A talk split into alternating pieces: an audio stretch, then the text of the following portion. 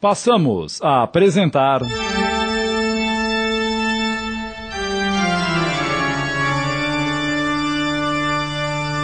O Mistério do Sobrado.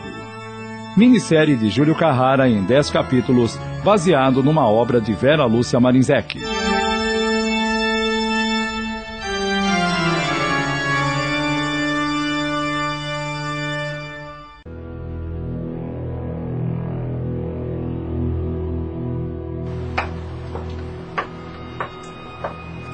Será que o Leocácio se meteu? Ele nunca se atrasou assim. Oi, mãe. Oi, filho. Cadê o pai? Ainda não chegou. Estou preocupada. Seu pai tem muitos inimigos devido à sua profissão. Por que não telefona pro fórum, pros colegas dele? É isso mesmo que vou fazer.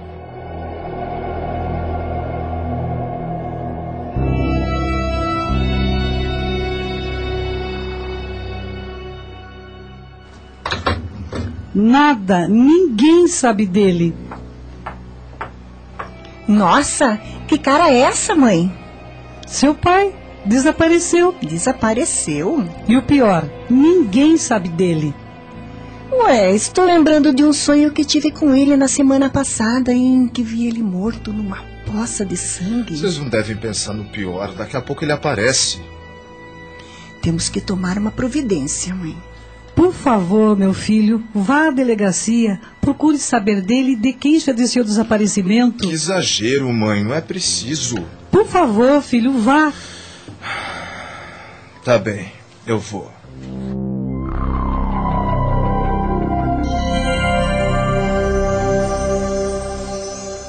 Não ocorreu nenhum acidente, rapaz. Mas vamos investigar. Não se preocupe. Se ele voltar, nos avise. E se soubermos dele, te darei notícias. Obrigado, boa noite. Boa noite. Esse juiz está sempre envolvido com amantes, Dr. Cássio. Atualmente, tem saído com uma vadia. Talvez esteja com ela. Sabe o nome e o endereço dessa vagabunda? Sei, chama-se Suelen e mora num conjunto habitacional. Vamos até lá.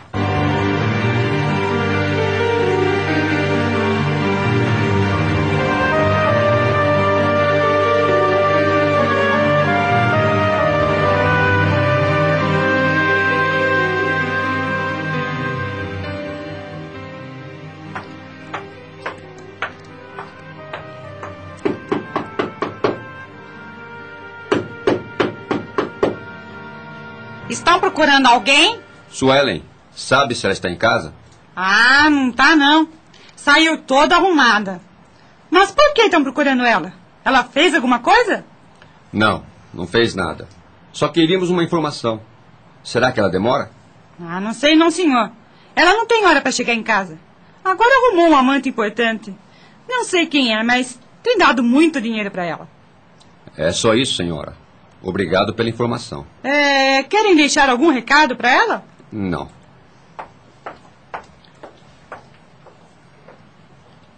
Tem dado dinheiro para ela. Esse juiz é rico? Não sei, mas dizem que ele não é muito honesto. Talvez não seja mesmo. Bem, agora vamos esquecer esse assunto, pois temos outros problemas mais importantes para resolver.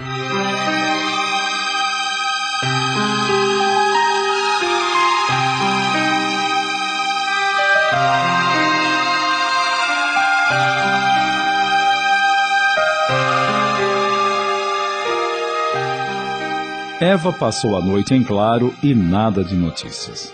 No dia seguinte, num sábado à tarde, o filho voltou à delegacia. Senhor delegado, vocês precisam tomar providências em relação ao desaparecimento do meu pai. Não nos deu nenhuma notícia. Não é descaso nosso. Investigamos ontem à noite e não o encontramos. Mas devo lhe dizer que seu pai tem uma amante, que também não foi encontrada. Tudo indica que viajaram juntos.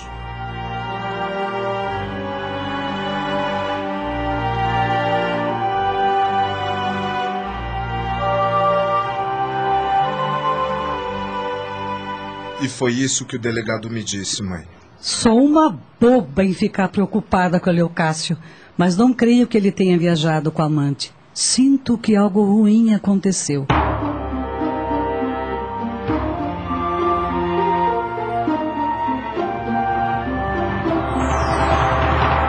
No fim da tarde de sábado, o delegado Cássio atendeu uma senhora com dois filhos. Viemos dar queixa do desaparecimento do meu esposo.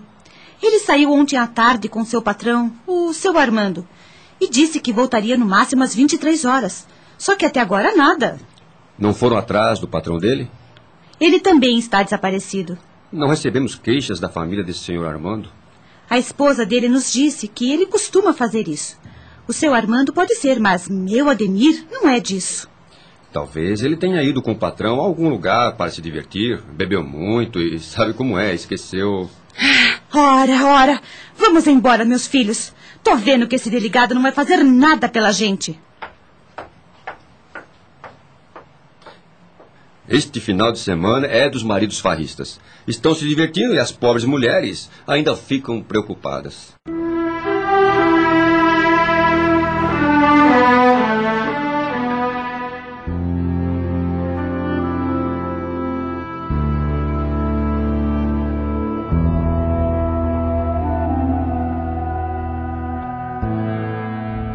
Num pequeno bar à beira da estrada, Célio estava preocupado com seus patrões. Aonde foram que não dão notícias? Nunca fizeram isso antes. Teriam avisado se fossem demorar.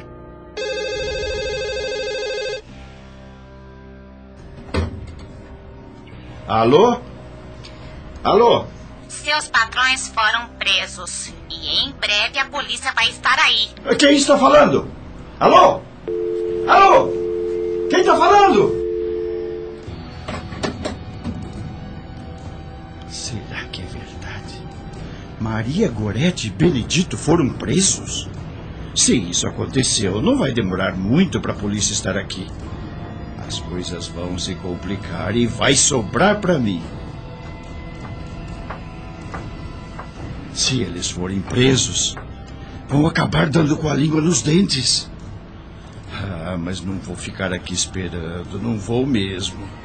Vou pegar o dinheiro que está no caixa, dar alguns para as meninas e soltá-las e me esconder.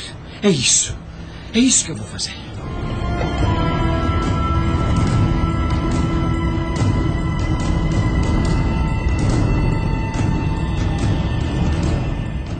Meninas, tivemos complicações. Arrume suas coisas e se mande daqui agora. Para onde vamos? Ah, se virem.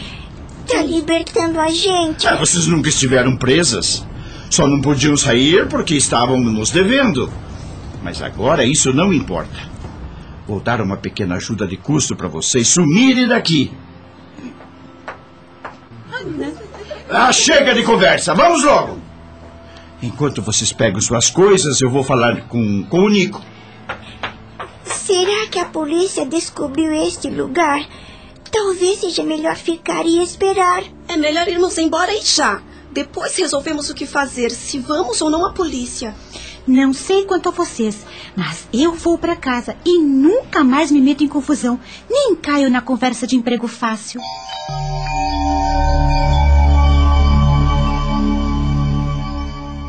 Célio, após soltar as meninas, saiu do prédio e foi aos fundos onde estava a casa de outro empregado, Nico. Nico, Maria Gorete e Benedito sumiram desde ontem à tarde. Recebi um telefonema estranho e disseram que eles foram presos. Talvez seja verdadeira a informação. Presos? Mas eles pagam para não ser. Sabe como é? Existem muitos policiais honestos. O fato é que eles sumiram e eu não vou ficar aqui esperando a polícia e ser preso também. Já soltei as meninas. Agora, ó, tome esse dinheiro. Vamos, pegue. Eu peguei no caixa e estou repartindo com você. Vai ficar aqui? Vou! A minha mulher e eu somos apenas os caseiros e não tem nada que prove que fizemos algo errado. Bem, você é quem sabe. Eu vou vazar. Eram seis pessoas que desde sexta-feira não davam notícias. Ninguém se preocupou com Suelen e Armando.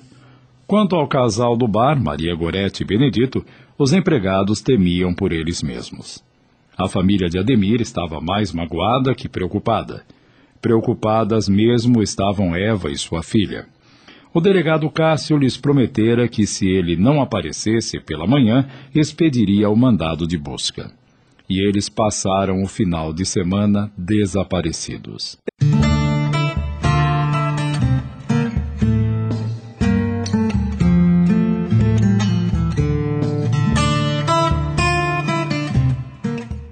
Mariinha vinha para o trabalho. Era empregada de Dona Zefa, a dona do sobrado.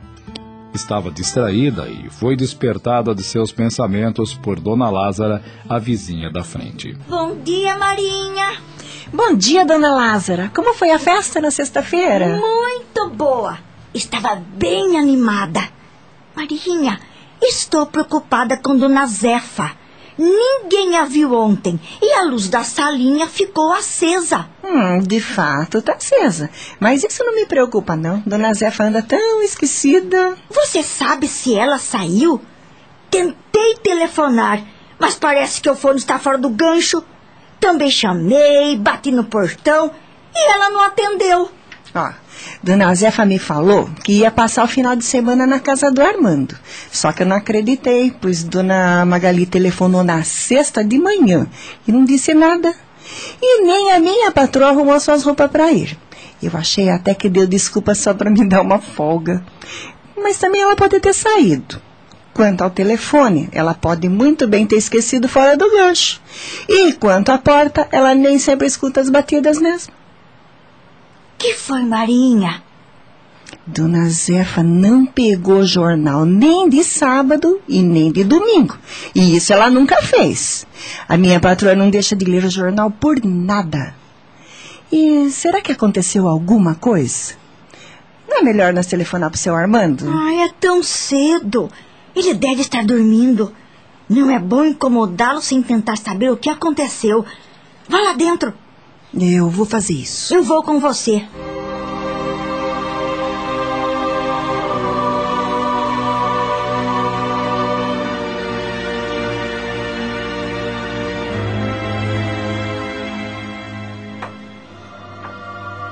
Hum, a cozinha parece que tá do jeito que eu deixei na sexta-feira. Vamos lá em cima nos quartos. Ela pode estar dormindo. É, pode ser. Às vezes ela se levanta mais tarde. Hum, que cheiro esquisito. Hum, ai, a, é de casa fechada. Hum. Está tudo arrumado. E ela não está aqui. Talvez tenha ido dormir em outro quarto. Vamos olhar. É, parece que dormiu alguém aqui. A cama tá desarrumada. não foi a dona Zefa. Ela não deixa a cama assim. Não sei o que está se passando, mas desconfio que ela recebeu alguém para dormir nessa cama de casal. Mas vamos deixar isso para lá e vamos procurá-la. Dona Zefa! Dona Zefa! Acho melhor telefonar pro Armando. Quem sabe se Dona Zefa não está com ele? É, pode ser. Talvez ela tenha ido mesmo passar o final de semana com o sobrinho. Vamos telefonar?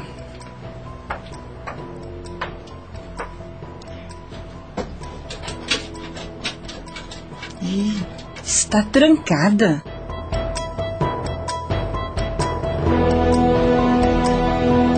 Essa sala não fica trancada. E não tô gostando nada disso. Será que ela está aí?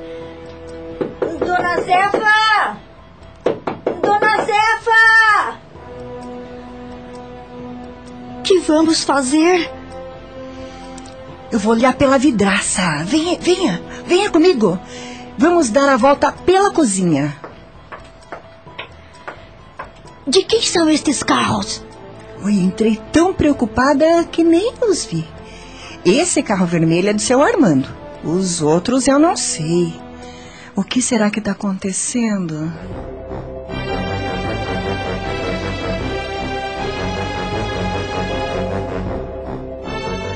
Mariinha pegou uma escada e colocou na janela, onde, no alto, havia um espaço só de vidro.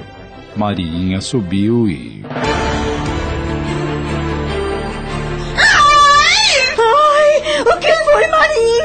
O que você viu? Espera, eu, ah, ah, espere, eu vou ver. Ai, meu Deus! É melhor chamar a polícia!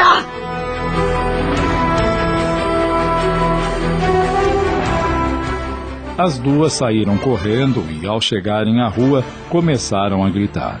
Os vizinhos que estavam em casa correram até elas. Apavoradas, falavam depressa de forma confusa e ninguém entendia. Até que um senhor gritou mais alto que elas: Calma! Fale você, Lázara, devagar. Várias pessoas caídas e, ensanguentadas. Dona Zefa está lá? É, ela tá.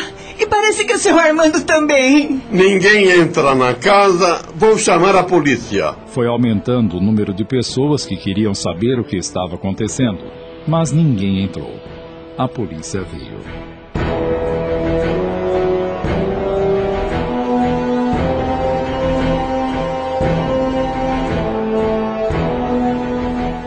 O delegado Cássio e dois investigadores entraram na casa. Não mexeram em nada. Viram a sala trancada e fizeram como elas. Subiram na escada para espiar.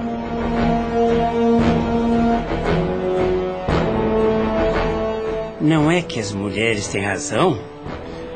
Vamos abrir a porta. Talvez tenha alguém ferido. Um dos investigadores abriu a porta com seu feixe de chaves e lá estavam sete pessoas caídas e ensanguentadas. Todos mortos. Chama a empregada e a outra mulher aqui. Elas foram com receio. O delegado perguntou: Vocês sabem quem são estas pessoas? Essa é a dona Zefa, minha patroa, a dona da casa. E esse aqui é seu Armando, o sobrinho dela.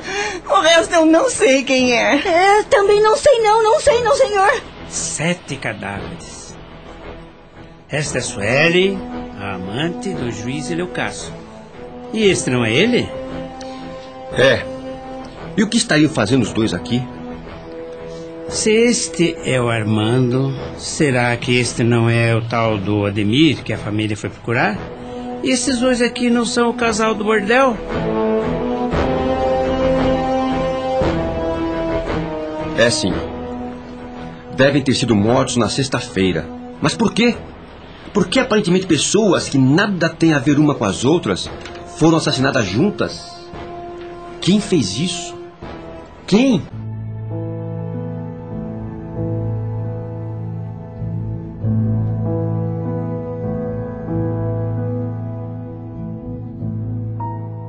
Foram dados dois tiros no peito de cada um. O assassino tem boa pontaria. Como ninguém ouviu os tiros? Os vizinhos comentaram que na sexta-feira houve uma festa junina na rua de cima. Soltaram muitos fogos de artifício. Por esse motivo, ninguém ouviu os disparos.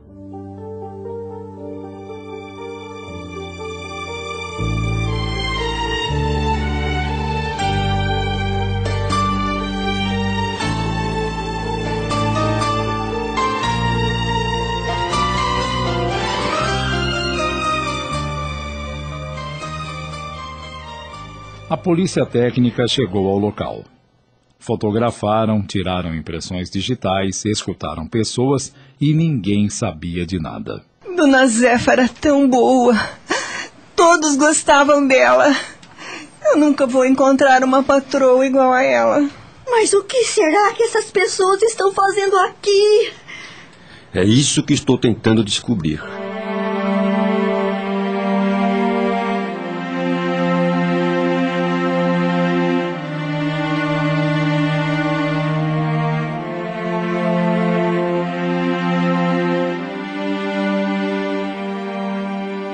Os corpos foram levados para o necrotério. Foram chamados familiares para o reconhecimento. Eva chegou com os dois filhos e reconheceu Eleocácio. Eva observou Suelen e não conseguiu ter dó nem raiva dela. Depois do enterro, a família foi para casa aliviada. Estavam dispostos a esquecer aquele episódio e se mudaram para outra cidade.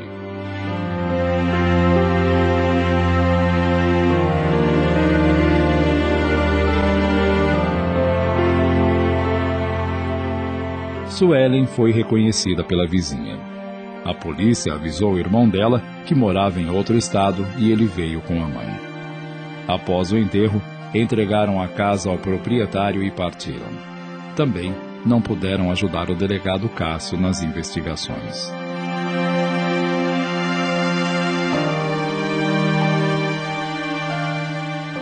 Magali, a esposa de Armando e seus dois filhos ficaram indiferentes ao reconhecer o corpo. Érica, filha do seu primeiro casamento, chegou minutos antes do enterro.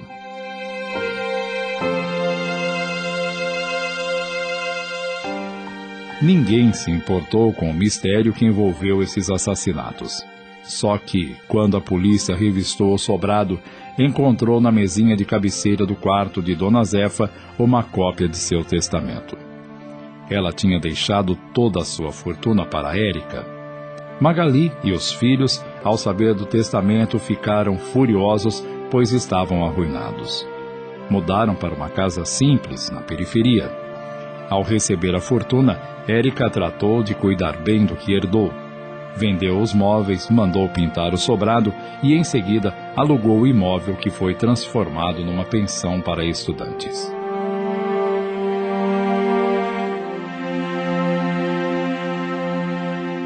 A família de Ademir se desesperou ao reconhecer o corpo. Após o enterro, a esposa e os filhos foram os únicos a cobrar uma solução do delegado Cássio.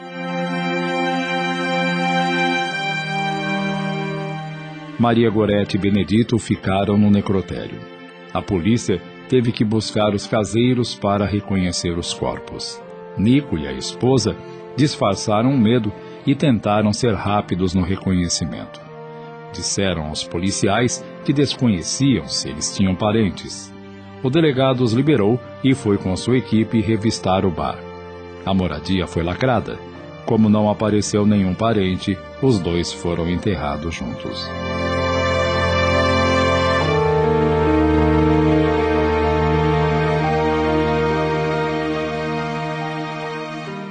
As vizinhas trataram de organizar o enterro de Dona Zefa. Enterraram-na junto do esposo Adalto e da filha Julieta. Os moradores da cidade indagavam o porquê desse crime. O delegado Cássio estudou todas as possibilidades. Não roubaram nada e a casa estava em ordem, sem sinal de luta. Não conseguiu descobrir o porquê de estarem os sete ali e se eles se conheciam, que relação havia para serem mortos juntos? O caso ficou sem solução. Uma pedra no sapato do delegado Cássio, que nunca esqueceu o mistério que envolveu o crime do sobrado.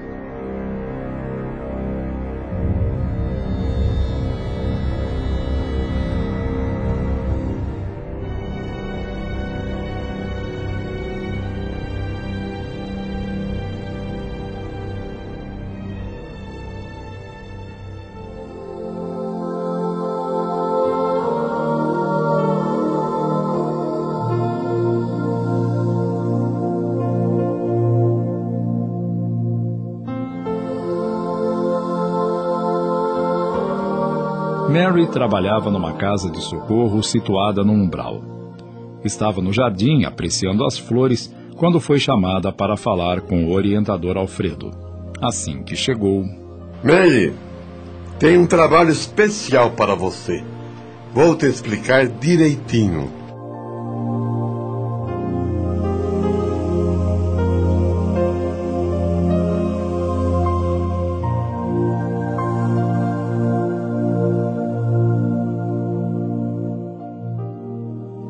Alguma pergunta? Será que estou apta para fazer isso? Não é um trabalho para um colega mais experiente? Você é capaz e confio em você. E depois estarei por perto para te ajudar. Aqui está o relatório sobre eles. E você terá que descobrir mais informações conversando, pois sua ajuda consiste em conduzir as coisas de forma que eles mesmos falem de si. Será conversando que se entenderão. E cabe a você fazê-los entender que necessitam de socorro. Leia esse relatório e daqui a duas horas vou com você até onde estão, para que conheça o local e você iniciará o seu trabalho amanhã de manhã.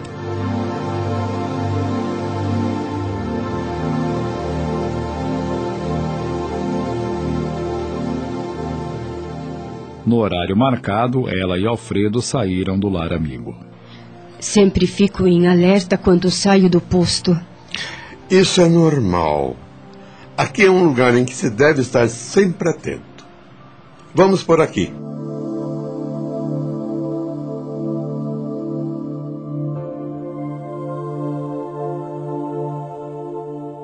Mary, é ali naquela entrada de caverna que irá trabalhar. Terei mesmo que ficar lá dentro. Não poderei sair? Sim, deve ficar com eles, ouvi-los, fazer que se entendam e se perdoem. E se alguém não quiser o socorro? Vai saber como agir. A recomendação é sair com todos. Você vai se esforçar para que aconteça assim. Mas se algum for mais teimoso, nada vai te impedir de sair com os que querem mudar a forma de viver. Agora vamos voltar. Amanhã você retorna aqui para iniciar o seu trabalho. Ainda não entendo por que eu. Entenderá, minha cara. Entenderá.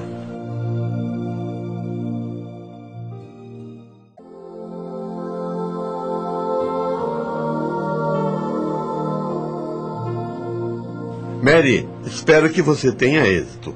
Haja com calma e paciência e use o amor como fonte de inspiração. E estarei aqui para aconselhá-la e orientá-la. Bom trabalho.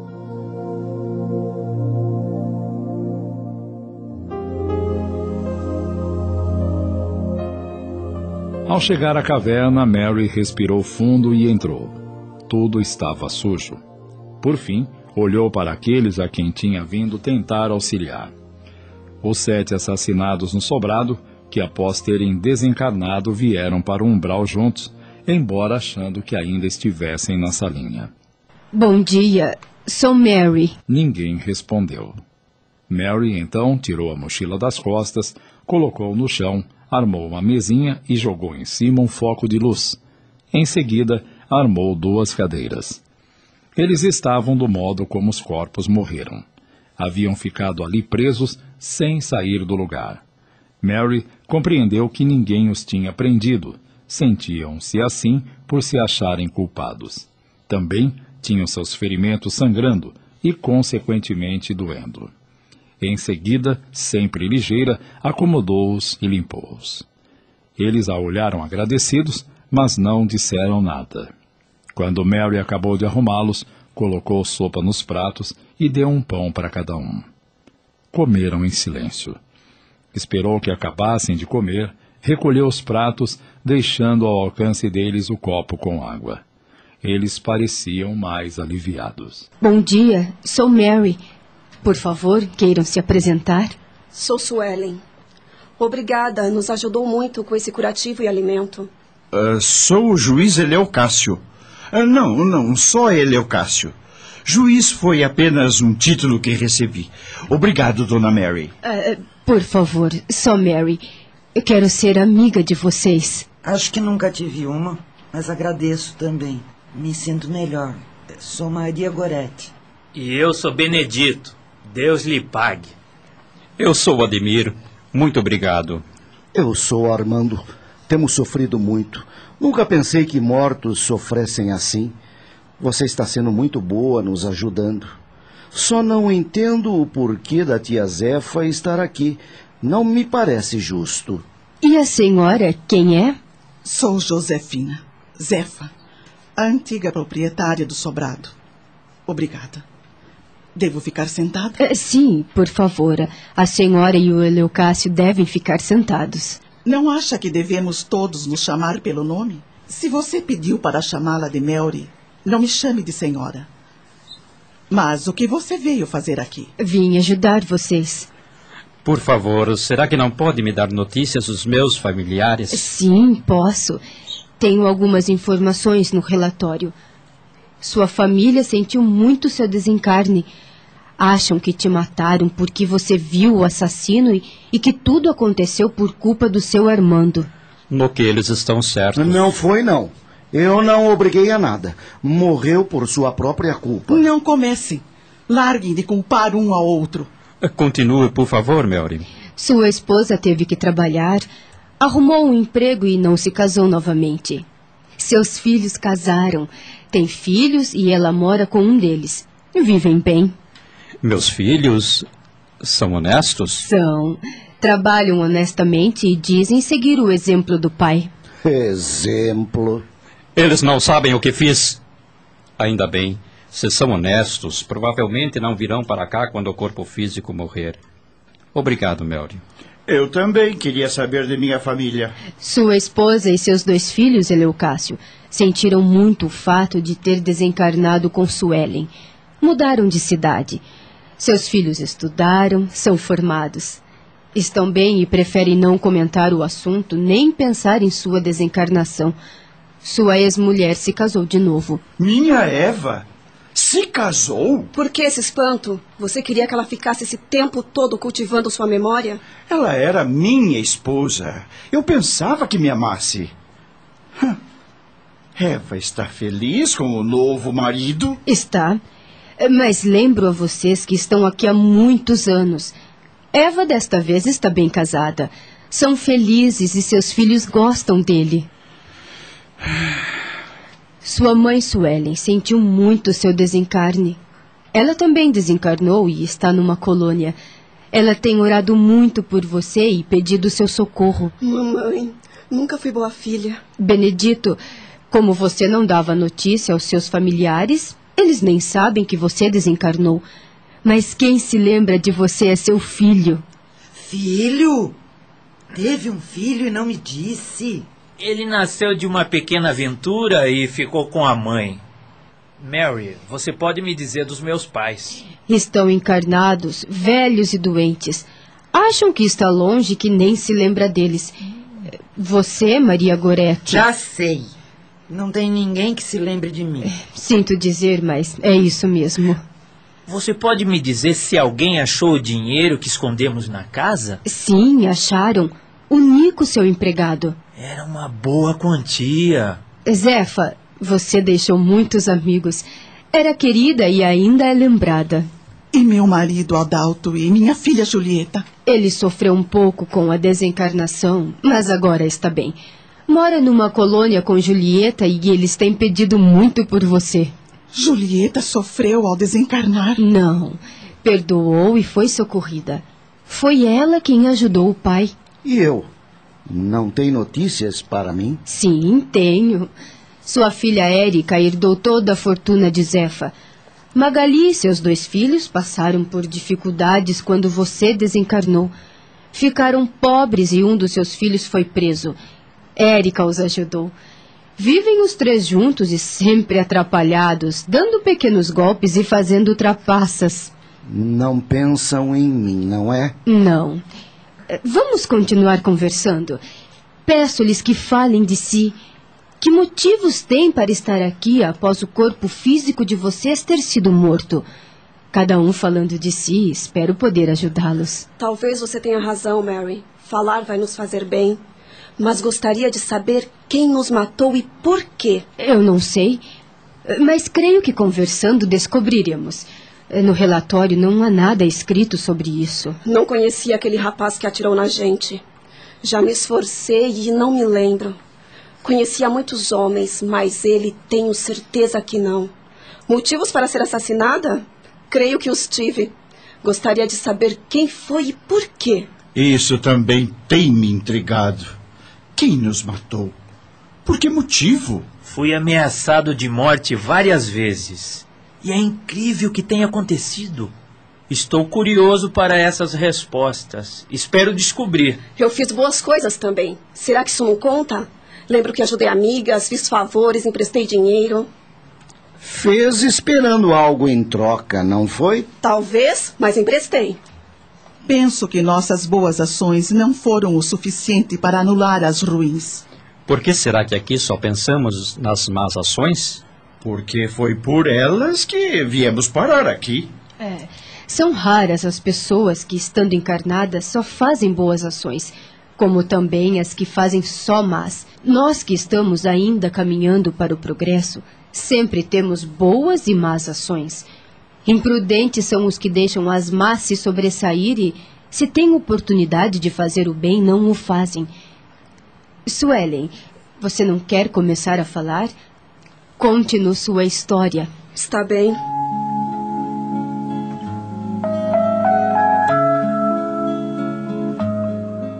Nasci numa família de classe média baixa.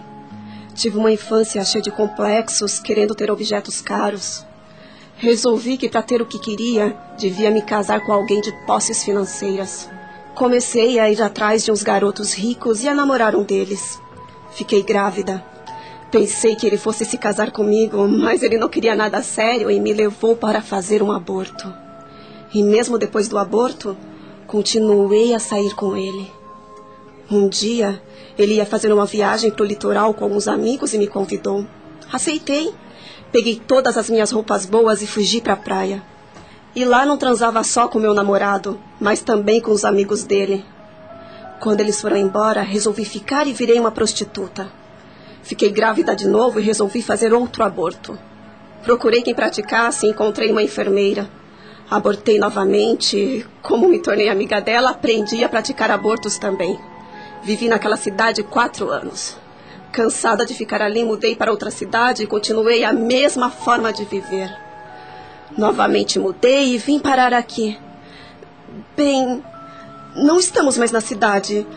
Onde estamos, Mary? Estamos no espaço do plano espiritual da cidade em que viver encarnados.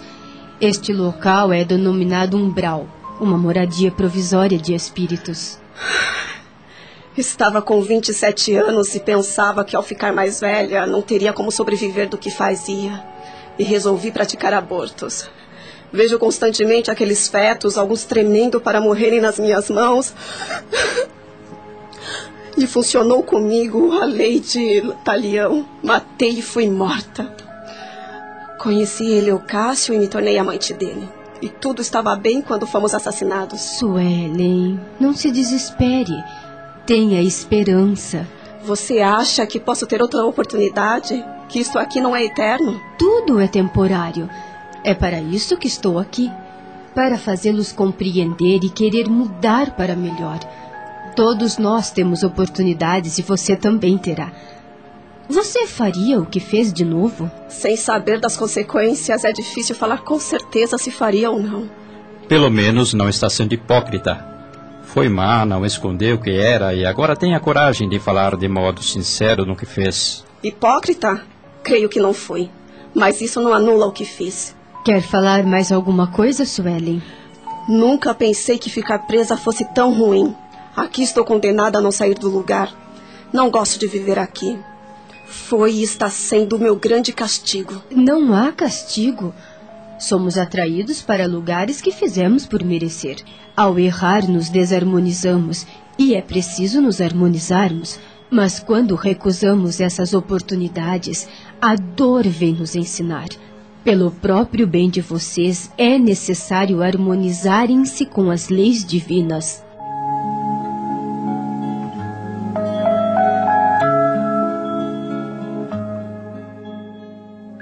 E você, Leucácio, não quer falar também? Vamos, fale. Está certo. Vou falar de mim. Nasci numa família honrada. Fui orgulhoso, arrogante, e meus pais me motivaram a ser assim. Sempre fui ótimo aluno, estudava muito e queria ser juiz. Me formei, comecei a trabalhar e continuei estudando. Conheci Eva, me casei e vieram os filhos. Prestei concurso para ser juiz e passei. Trabalhava muito, achando que resolvia tudo da melhor maneira possível. Embora amasse Eva, a minha maneira, e estivesse satisfeito com a família, tive algumas amantes. Com isso, passei a ter gastos extras e, para suprir essas necessidades, comecei a fazer pequenos favores que eram cobrados. Foram surgindo casos e eu dando parecer para quem me desse dinheiro. No começo só condenava os culpados, mas depois. Depois. Um dia fui procurado por um senhor que foi direto ao assunto.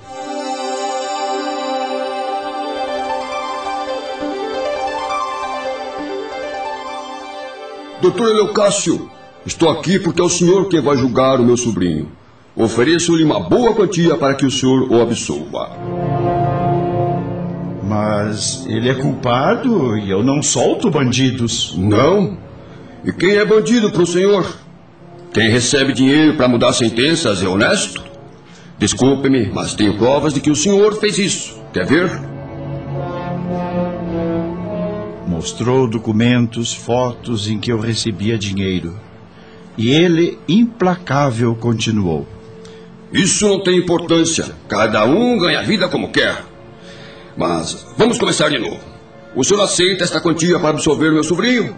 Caso contrário, todo esse material será enviado por jornais.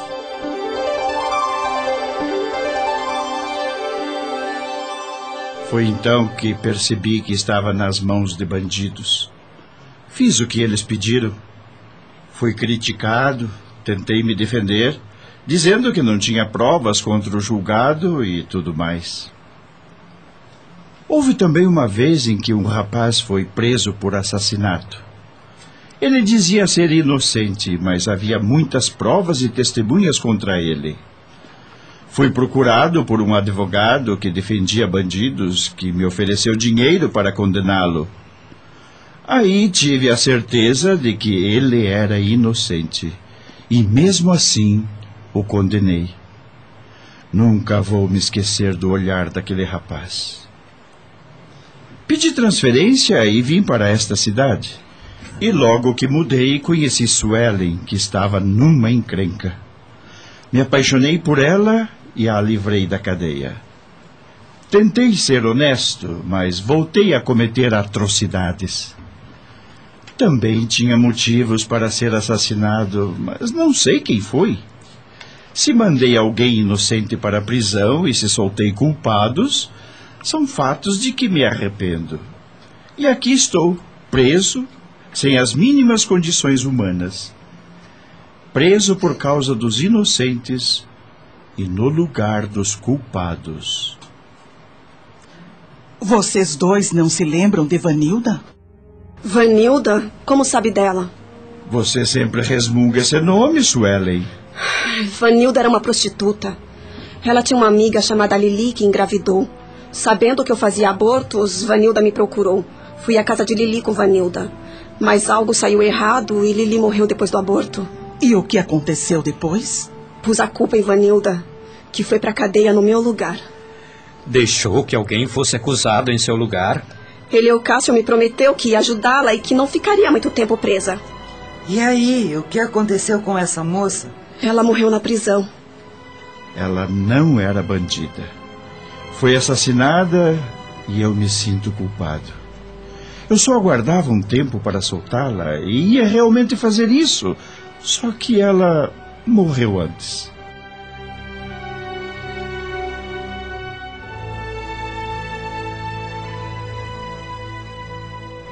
Fez-se um silêncio e Mary pensou que aquela quietude era assustadora. Orou pedindo ajuda. Teve medo de não saber como lidar com eles. E recebeu pensamentos de incentivo de Alfredo. Mary, você está indo bem. Eles anseiam por falar, desabafar. Escute-os e saberá aconselhá-los e orientá-los. E Mary indaga em pensamento. Mas eles estão falando de fatos íntimos. Será que devo escutá-los? Sim, minha querida, deve. São eles que os incomodam. Melhorarão ao falar e por ter quem os ouça. É melhor continuarmos conversando. Bom, vou falar um pouco de mim. Era muito jovem quando me envolvi com uma garota. Ela engravidou e não quis casar com ela. Mas nós tivemos o nosso filho. Cuidei dele dando dinheiro a ela todo mês. Certa noite, durante um baile, briguei com um cara por causa de uma garota. Fiquei sabendo que ele queria me matar e passei a sair armado com um punhal. Quando nos encontramos novamente, depois de bater muito nele, peguei o punhal e o matei. Temendo represálias, fugi para outra cidade. Foi nesse tempo que conheci Maria Goretti e nos apaixonamos. Então tivemos a ideia de abrir um bordel. Tivemos um bom lucro. pagava a uns policiais para não ser importunado, nisso ia boa parte dos nossos lucros. Mas fazia parte do jogo. Cometi tantas coisas erradas e quando fui fazer algo inocente, fui morto. O que você estava procurando na casa de minha tia? Fui lá por causa dos selos. Sempre gostei de selos e os colecionava. Deveria ter escutado Maria Goretti, que me disse que aquele dia estava com uma intuição de que algo ruim ia acontecer. E você não me deu atenção. Pensei que se algo fosse acontecer, seria à noite no bar. Até tinha tomado algumas providências. Alertei os empregados, conversei com as meninas, dei-lhes dinheiro para agradá-las. E você sabe quem nos matou? Não, não conhecia o homem, mas parece ter sido algum assassino de aluguel. Deve ter sido alguém que estava querendo te matar, te encontrou, te matou e sobrou para nós. Não se esqueça que o assassino buscou Eleocácio com Sueli no interior da casa e os trouxe para a sala. Reuniu todos e nos matou. Depois permanecemos os sete aqui neste local. Isso deixa claro que não há inocentes entre nós. Senão, ao desencarnar, teria ido para outro lugar. Depois, se quisessem só matar a mim ou a Maria Goretti, era bem mais fácil fazer isso no bordel. Acho que morri de bobeira, porque estava lá na hora errada. Mas não foi inocente. Não. E tinha motivos para ser morto. Sou um assassino.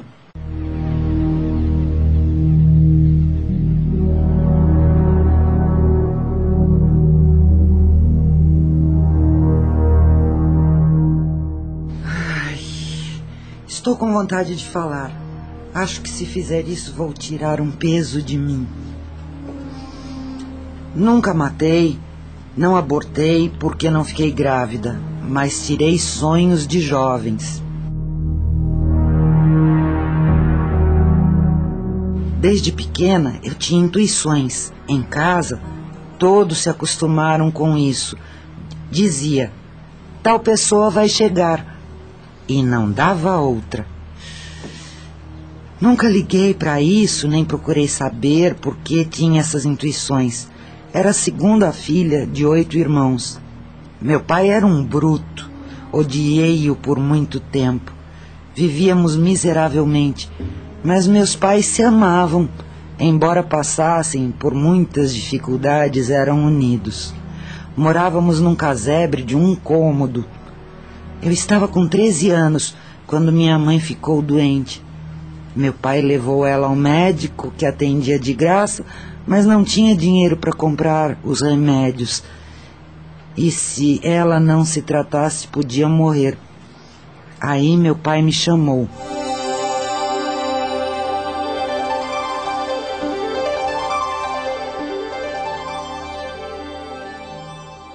Maria Gorete, Precisamos de dinheiro para os remédios da sua mãe. Vou te levar para a estrada para que se deite com um homem. Não quero. Você não tem escolha. Como a sua primeira vez, vou ganhar um bom dinheiro. E não deve chorar, entendeu? Por nada. Se você chorar, vou te bater tanto que vai ficar uma semana mergulhado nessa amor.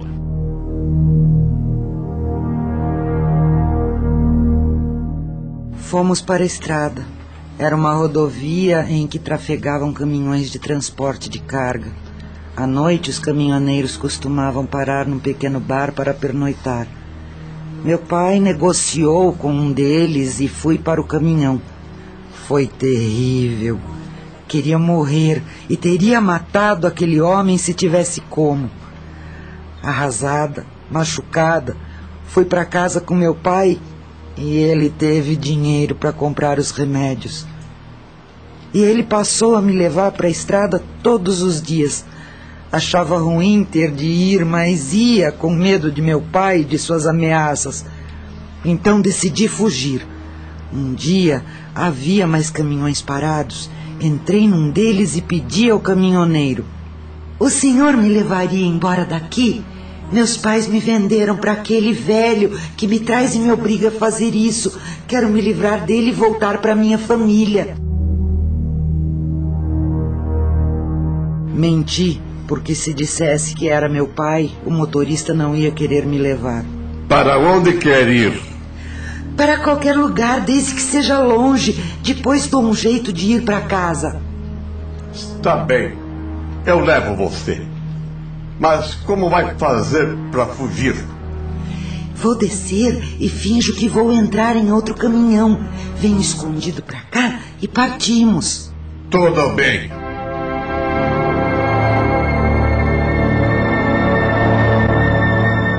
Ao sair do caminhão, fiz sinal para meu pai dizendo que ia entrar em outro. Ele concordou. Fiz que entrei e, agachada, voltei para o caminhão em que estava e me agachei. O motorista ligou o caminhão e partiu. Fiquei aliviada, mas estava só com a roupa do corpo e sem dinheiro. Rodamos muito. Andamos por três dias. Ao chegar num posto de gasolina, ele me disse: Agora, Maria Gorete, você fica aqui. Estou perto de casa e não posso te levar mais. Sou casado. Obrigada, você me ajudou muito. Nunca tinha visto uma cidade. Estranhei e andei por muito tempo. Estava com fome e parei e pensei: vou arrumar trabalho. Puxa, Maria Gorete, que vida difícil a sua. Tudo isso que você sofreu deve ter sido reação de suas ações anteriores. Só não entendo o porquê de você estar aqui. Pois logo vai entender. Eu estava faminta e não sabia o que fazer. Então, uma moça muito enfeitada se aproximou de mim. O que uma moça tão bonita está fazendo aqui, sozinha e tão triste? Contei a essa moça a verdade. Venha comigo. Também sou uma prostituta. Faço por gosto o que seu pai te obrigava a fazer. Ganho bem. E você poderá ganhar também. É jovem, bonita e tem experiência. Embora não quisesse ser uma prostituta, fui com ela.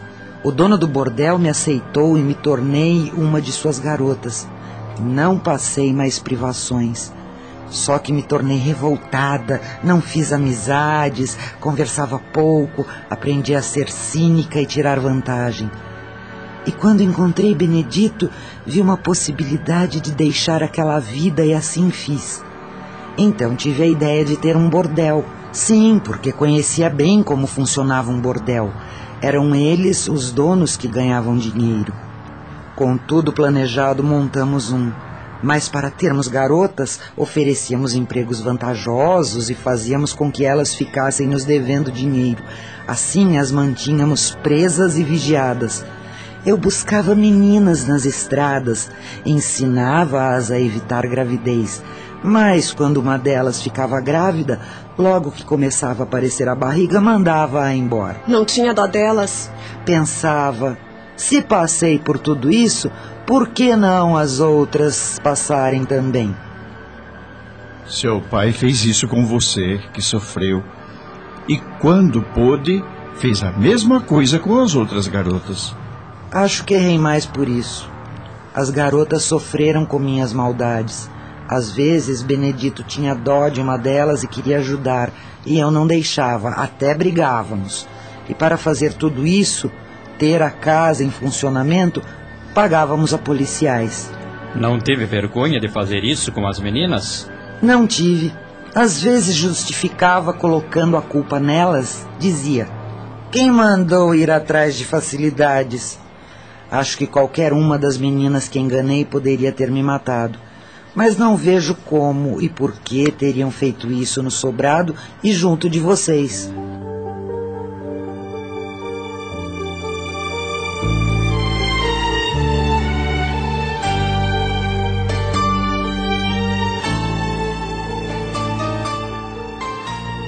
Maria Gorete e Benedito, vocês se lembram de Lúcia? Uma garota que esteve com vocês? Foi uma garota que pensou que ia ter um emprego e que ia ganhar muito dinheiro. Era rebelde e Maria Gorete teve que lhe dar uma lição. É verdade. Lúcia não aceitou a vida que levava, quis fugir e ficou de castigo. Aí teve a infeliz ideia de colocar fogo no quarto. Apagamos o incêndio, mas tive um grande prejuízo. Mandei surrá-la. Só que Célio exagerou. Ela bateu com a cabeça na quina da mesa e ficou em estado grave. Soubemos que ficou débil mental. Penso às vezes em Lúcia e gostaria de saber como ela está, se sarou. Sente remorso pelo que fez a essa garota? Sinto. Eu também sinto. Às vezes a figura de Lúcia vem à minha mente toda machucada, com os olhos parados e abobados. Penso muito em minha vida. Aqui não faço outra coisa e imagino que eu poderia ter agido diferente. Mas o que fiz está feito e as consequências estão aqui. Estou presa neste local horrível e sofrendo muito. Acho que isso nunca vai acabar.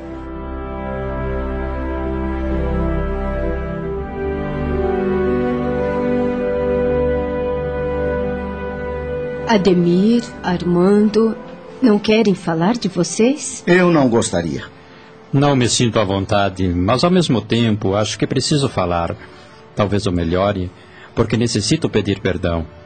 E você, Armando, foi o culpado mais do que eu. Você me incentivou ao erro. Não me coloque a culpa. Não te obriguei a nada. Fez porque quis. Tem razão. É mais fácil colocar a culpa nos outros. Você me incentivou, mas fiz porque quis. Ah, tinha tudo para seguir o caminho certo. Família estruturada, fui um filho amado. Meus pais fizeram o que podiam por mim e pelos meus irmãos. Não estudei mais porque não quis, porque queria casar. Estava apaixonado por uma mulher encantadora e boa. Casei e era feliz. Às vezes penso que poderia me justificar e dizer que não sabia o que fazia, mas sabia sim. Acho que todos nós sabemos quando erramos. Vou falar o que fiz.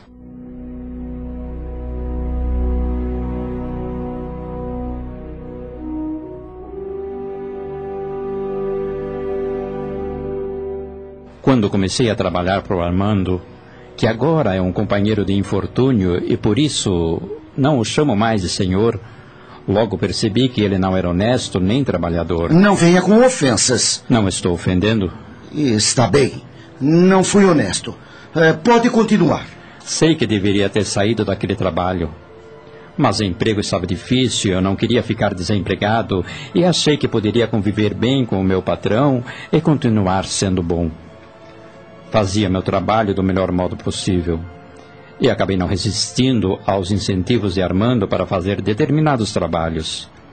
Assim, comecei a fazer extras e ganhava relativamente bem por eles. E tentei justificar como a gente arruma justificativa quando quer. É para o bem da minha família, pensava. Só que o bem dos meus nem sempre resultava no bem de outros. Armando tinha uma pequena indústria que não dava lucro, era só fachada, para ter um local onde dizia trabalhar e ter dinheiro. Ele era um cobrador de dívidas. Cobrava porcentagens do que recebia e eu comecei a ajudá-lo. Ia até as pessoas e as ameaçava. Se tivesse ficado só nas ameaças, tudo bem, mas cumpria as ameaças.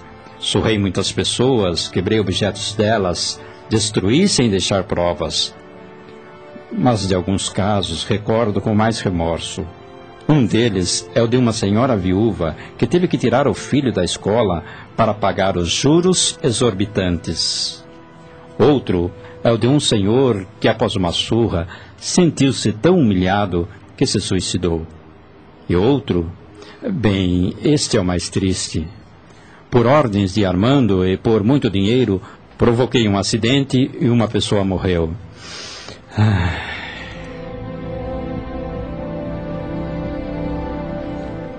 Você matou uma pessoa? Matei. A intenção era matar e fiz de forma que não fosse descoberto e não fui. Matei uma pessoa que nem conhecia. E o retorno veio depressa. Fui morto e não só isso. Ainda vim para esse lugar horroroso. Agora, fale você, Armando. Diga-nos por que me pagou para matar uma pessoa. Não quero. Não vou falar nada.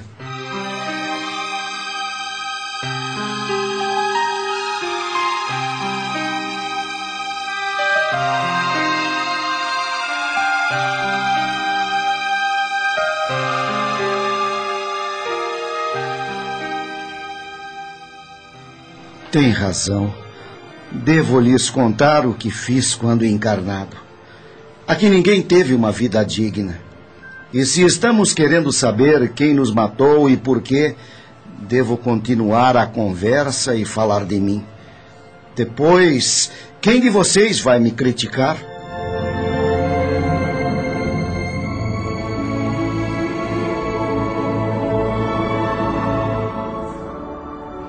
Família era pequena. Meu pai só tinha uma irmã, tia Zefa, que era casada e só tinha uma filha, Julieta.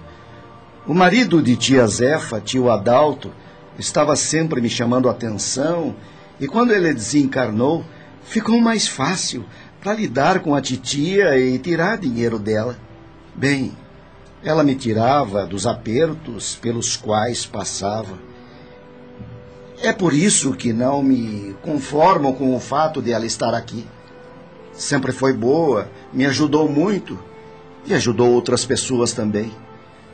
Minha primeira esposa queria que eu me tornasse uma pessoa boa. Nós nos separamos e deixei minha filha Érica com ela. Casei novamente com Magali e tivemos dois filhos. Quando Julieta morreu, passei a cuidar da titia. Embora gostasse dela, não fazia por sentimento, mas com interesse de ficar com a fortuna dela. E aconteceu o acidente, não aconteceu, Armando? De que Ademir falou? Aconteceu. Planejei e matamos uma jovem.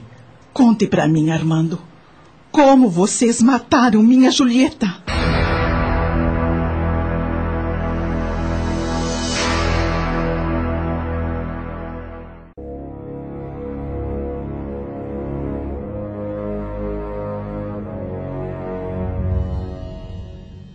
A senhora sabia que fomos nós?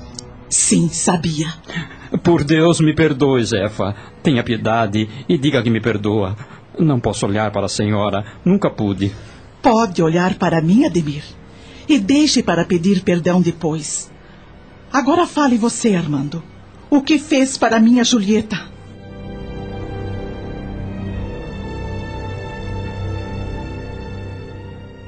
Estava interessado na fortuna de minha tia, mas havia Julieta, que ia herdar tudo. Quando ela arrumou um namorado, decidi agir. Entendi que se ela morresse, seria eu o herdeiro como o único parente. Planejei bem todos os detalhes e foi o que fiz. Com a ajuda de Admir, matei minha prima.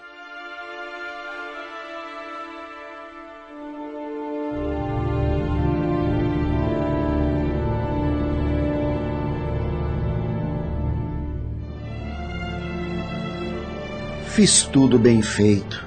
Segui Julieta por dois meses e vi que ela voltava sozinha nas quartas-feiras à noite do conservatório de música, pois o noivo tinha aulas em outro local. Julieta não dirigia bem e seria fácil provocar um acidente. Quase no horário dela sair e voltar para casa, eu lhe telefonei. Julieta, tia Zefa sofreu um acidente. Ela está no hospital e eu estou com ela. Não se afobe, não é nada grave. Venha para cá, mas venha rápido. Conhecia minha prima e sabia que viria rápido. Mas mesmo assim recomendei que viesse sozinha. E Julieta, como sempre obediente, veio só.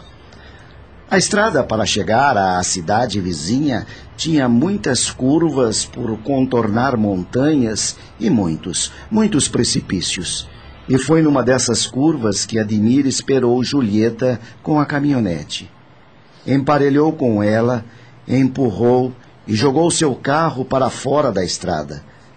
Julieta se apavorou e seu carro caiu no precipício. Nunca consegui entender o que Julieta estava fazendo naquela estrada sozinha. Agora entendo. Ela sofreu. Me responda, Ademir. Ela sofreu. Não, Zefa. Julieta teve morte instantânea.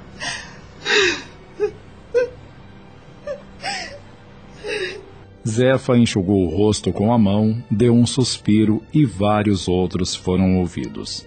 Mary sentiu-se fraca e novamente ouviu a voz tranquila de Alfredo. Calma, Mary. Que o arrependimento deles os faça se modificar. Você, Armando, foi o pior de todos nós. Disse que sua tia era boa, que ajudava você. Fazer mal a quem odiamos até dá para entender. Mas prejudicar a quem nos quer bem e fez muito por nós é maldade demais. Desculpe, Armando, estou te julgando. Quem sou eu para fazer isso? Sou assassina como você. Você disse bem, Suelen. Não nos cabe julgar ninguém. Armando foi ingrato e reconheceu seu erro. É verdade. Reconheço meu grande erro. Se voltar a viver junto com a tia Zefa, serei um escravo dela. Eu não quero isso. Não me importo mais com sua ingratidão. Já fiquei sentida, agora te compreendo. Se eu puder escolher, não quero nem você nem Ademir perto de mim. Mas não os quero mal. Que bandos somos nós? Tivemos todos os motivos para sermos mortos. Mas falamos e ainda não sabemos quem nos assassinou e por qual dos nossos erros. É verdade. Eu, como juiz acostumado a julgar crimes, não faço ideia do que ocorreu. Será que não vamos saber nunca? Lembro a vocês que falta a Zefa falar.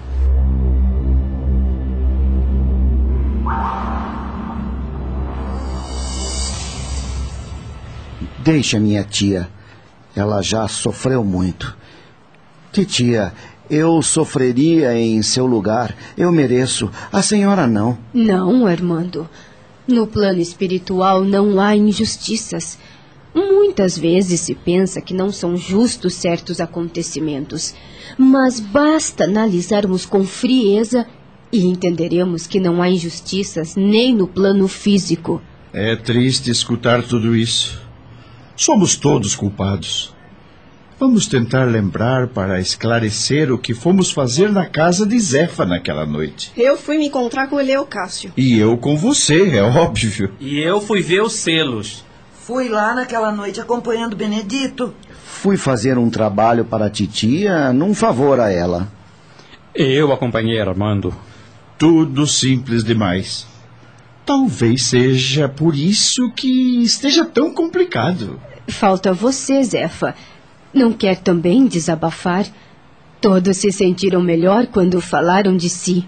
Isso é verdade. Eu me senti bem melhor depois que compartilhei meus sofrimentos íntimos e também gostei de escutar. Me fez bem. Afinal, estamos juntos há tantos anos e devemos ser mais que companheiros de infortúnios. Devemos ser amigos. Estão certos. É justo que eu fale. Vocês precisam saber de mim.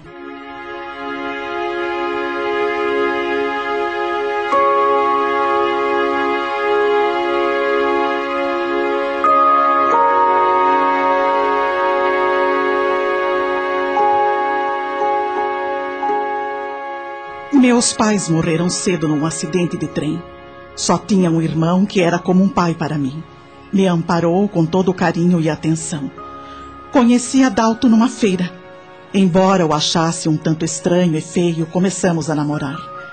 Ele morava num quartinho e tinha poucas roupas. Tive dó dele e o ajudei. Adalto era pobre, mas muito trabalhador. Meu irmão no começo não queria que a gente namorasse, mas acabou concordando. Pouco tempo depois, nos casamos.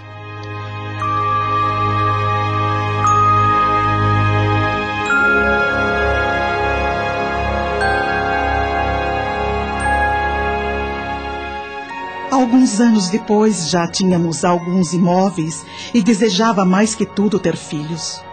Fui a um médico escondido de Adalto e ele não encontrou nada de errado em mim. Disse que talvez meu marido fosse estéril. Pensei até em adotar uma criança, mas Adalto não se animou. Então, tive uma ideia. Resolvi trair meu marido para engravidar. Adalto ia viajar a negócio para uma cidade do litoral onde existia um porto. Insisti para ir com ele e acabei indo. Enquanto ele trabalhava, eu ficava no hotel. Saí disposta a encontrar alguém. Foi assim que conheci um marinheiro. Saí com ele durante três dias. Depois que ele partiu, Adalto e eu voltamos para casa. e acabei engravidando. Contei para Adalto da gravidez e, quando Julieta nasceu, ficou feliz como qualquer pai. E muitos anos depois, numa conversa, ele comentou que a tal doença que teve tinha deixado ele estéril. Hoje sei que Adalto soube da traição, mas ele teve medo de me perder e resolveu aceitar o filho que eu esperava como se fosse dele. Sou grata a ele por isso. Essa traição foi sempre um segredo meu. É a primeira vez que falo desse assunto.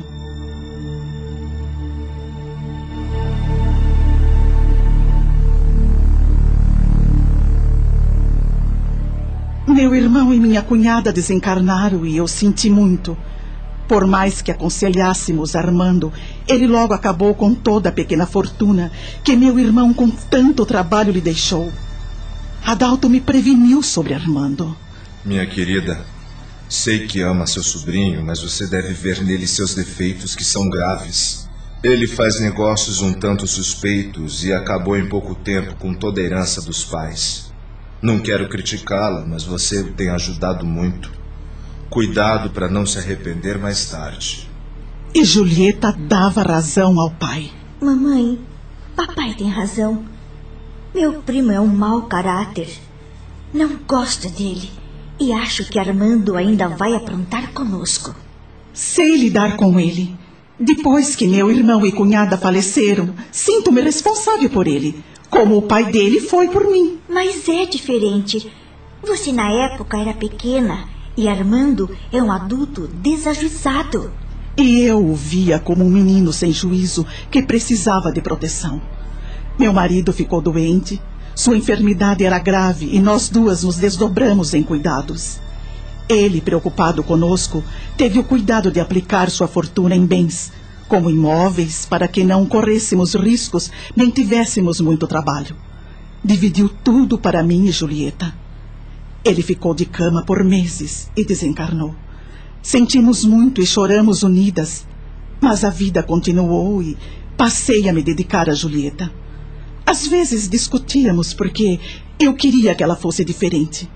E foi Marinha, a minha empregada, que me fez compreender. Dona Zefa, Julieta é uma pessoa especial, não brigue com ela. Deixe-a ser como ela é. A senhora tem um tesouro por filha e não vê isso. Compreendi e quando aceitei do jeito que ela era, não brigamos mais.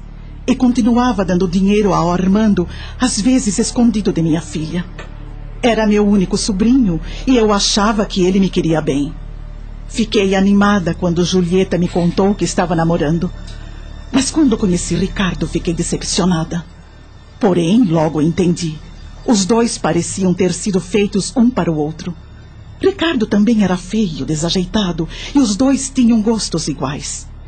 Ele era professor de música e, como ela, gostava de ler. Iam muito ao teatro e às vezes eu ia com eles. Conformei-me vendo-a feliz e me pus a fazer planos com os netos que certamente viriam. Conversamos, eles se casariam logo e morariam comigo.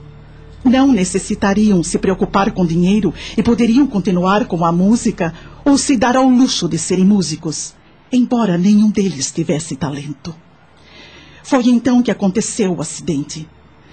Pensei que fosse morrer. Senti uma dor tão grande ao saber que minha Julieta havia falecido. Foram Armando e Magali que vieram me acordar e me dar a notícia. Eles fizeram tudo para suavizar o trauma.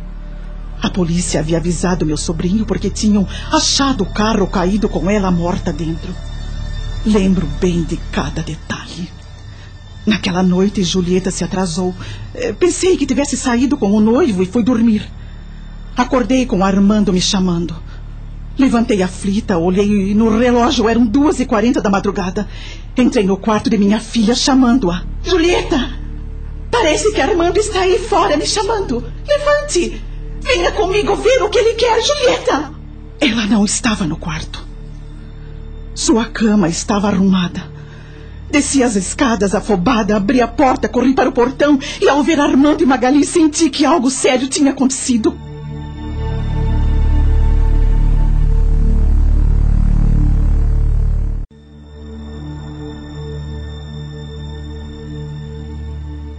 Foi muito triste o velório. Não me conformava, não queria acreditar e queria ter morrido junto. Armando e Magali foram prestativos. Me levaram ao médico, ele comprou os remédios. Ricardo sofreu muito. Ele amava realmente Julieta. Nós dois, por mais que pensássemos, não conseguíamos entender como e por que Julieta estava naquela estrada. O tempo passou devagar. Minha vida perdeu o sentido. Não achava graça em nada. Armando continuou me levando ao médico, comprando meus remédios e fazendo tudo o que eu precisava. Eu lhe dava muito dinheiro e nem me preocupava com o que ele fazia com ele. Não necessitava de muito para viver e, e depois ele seria meu herdeiro e achava certo ajudá-lo.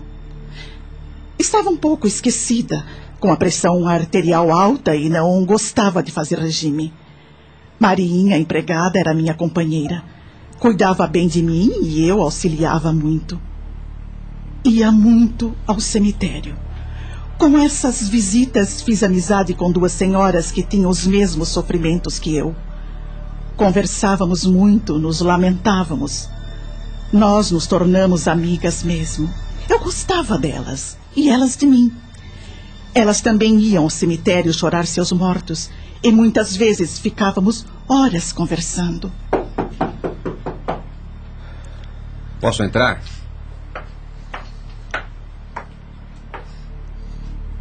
Um, dois, oito. Por que oito? Se foram sete os assassinados, vocês não são os mortos do sobrado da Rua Curva?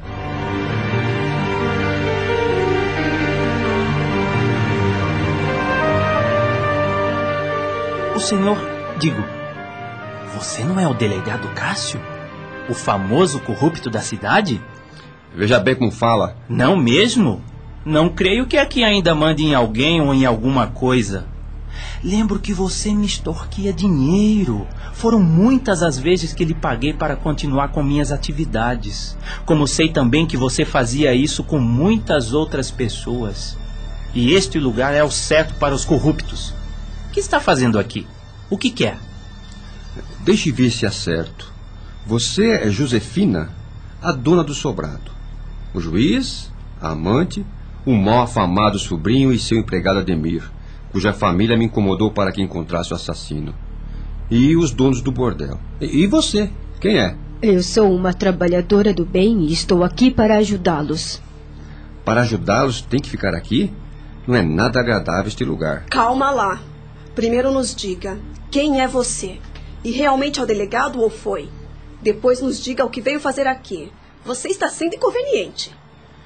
Pensei que fossem encontrados perturbados, dementes, mas vejo que estão bem lúcidos, conversam bem. Estou estranhando. Por que estão assim? Perguntamos primeiro. Mas você tem razão. Com a presença da Mary, estamos ou ficamos melhores. Mas já estivemos muito perturbados. Agora nos responda. Por que entrou aqui como se fosse o dono do pedaço? Sou o delegado Cássio. Ou melhor, fui. Hoje sou o delega, ou delegadozinho, como me chamam. Para responder a tudo que me perguntou, preciso de tempo. Temos todo o tempo que quiser. Não saímos daqui mesmo? Gostaria de saber o que faz aqui. Se Mary permitir, gostaria de ouvi-lo. Você cuidou do nosso caso? Sabe quem foi que nos assassinou? Vim aqui na esperança de saber quem os assassinou. Vocês devem saber, não é? Não sabemos. É impossível. Como foram mortos e não sabem? Realmente não sabemos. Todos nós vimos um desconhecido que atirou sem falar nada. Ninguém aqui lembra de tê-lo visto antes. Não sabemos quem é. Um matador de aluguel. Só pode ser. Mas por quê? Quem mandou? Quem?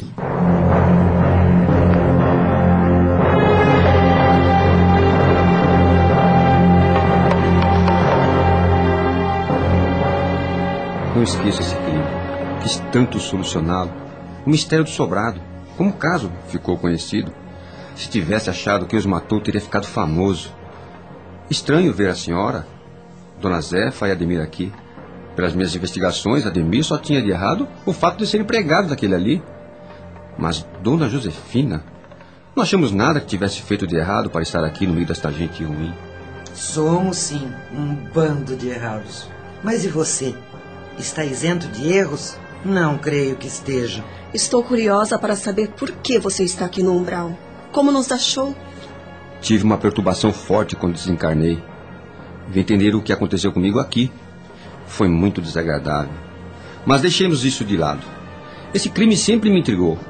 Fui taxado de incompetente pela imprensa. Meus superiores me cobraram resultados e nós da polícia não conseguimos descobrir nem chegar a conclusão nenhuma.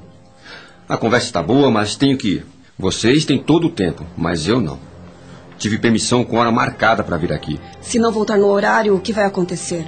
Serei castigado. Se você veio aqui para saber quem nos matou, perdeu seu tempo. Estamos conversando há horas. Cada um falou um pouco de si e não descobrimos nada.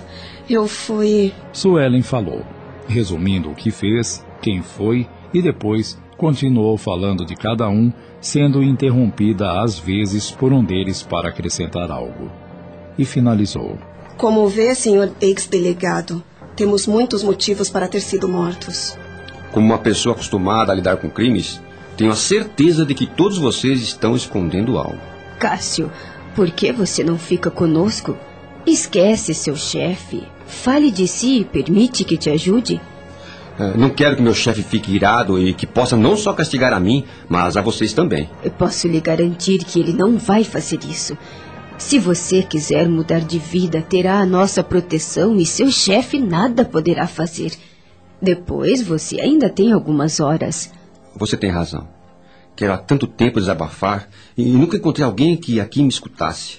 Posso mesmo falar de mim? Pode.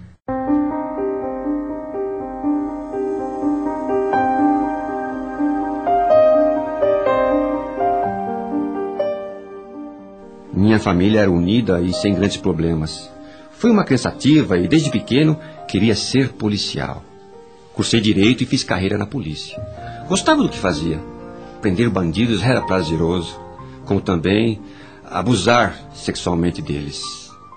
Foi então que eh, foi então que me apaixonei por um prisioneiro, só que ele não me queria. Eu ameaçava colocá-lo em celas com gente perigosa, deixei ele sem alimentação, até que cedeu. Eu sabia que ele, quando saísse da prisão, não iria me querer. Assim, não soltei quando venceu sua pena. Ele me odiava, mas ficava calado. Sua família conseguiu um advogado e um juiz mandou soltá-lo. Quando ele saiu, só disse: Um dia, senhor delegado, a situação será invertida. Havia muito ódio em seus olhos. Nunca mais vi ele. É, eu amava aquele homem. E as corrupções? Ainda não falou delas. Será que não foi você, Cássio, que nos mandou matar e veio aqui só para saber se descobrimos? Não fui eu. Não, não matei, ninguém nem mandei matar. Bem, falamos, falamos e há dois fatos que ainda não entendi. Quem nos matou e por que Zefa está aqui? Estes anos todos de sofrimento. Foi só porque ela traiu o marido? Ele até a perdoou, soube e não fez nada. E criou a filha como dele. Zefa agiu errado. Mas não para tanto sofrimento. Bem, não contei tudo. Lembro a vocês que fui interrompida. É verdade.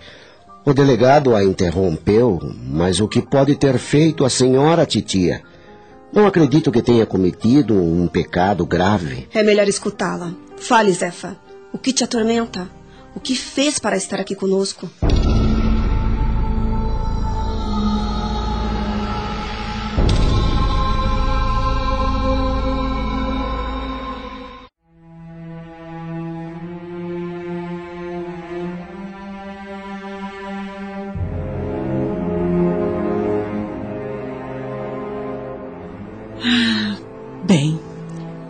Parei quando falava que fiz duas amigas, que nos dávamos bem e escutávamos uma a outra. Uma delas, Olga, sofreu muito quando sua filha Vanilda morreu. Ela estava em casa lendo quando vieram lhe falar que a filha tinha sido presa.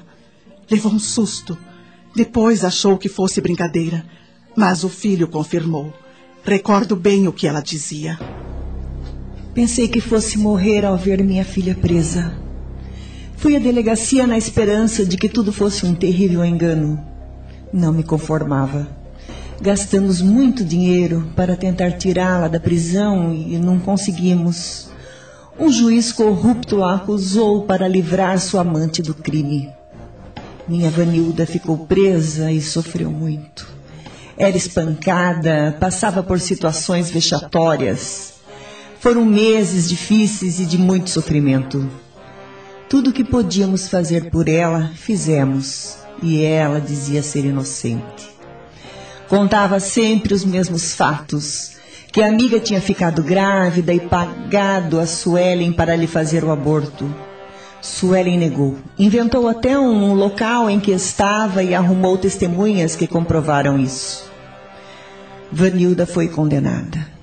Ficamos sabendo que o juiz que a condenou era amante desta Suelen. E foi numa rebelião que mataram minha menina.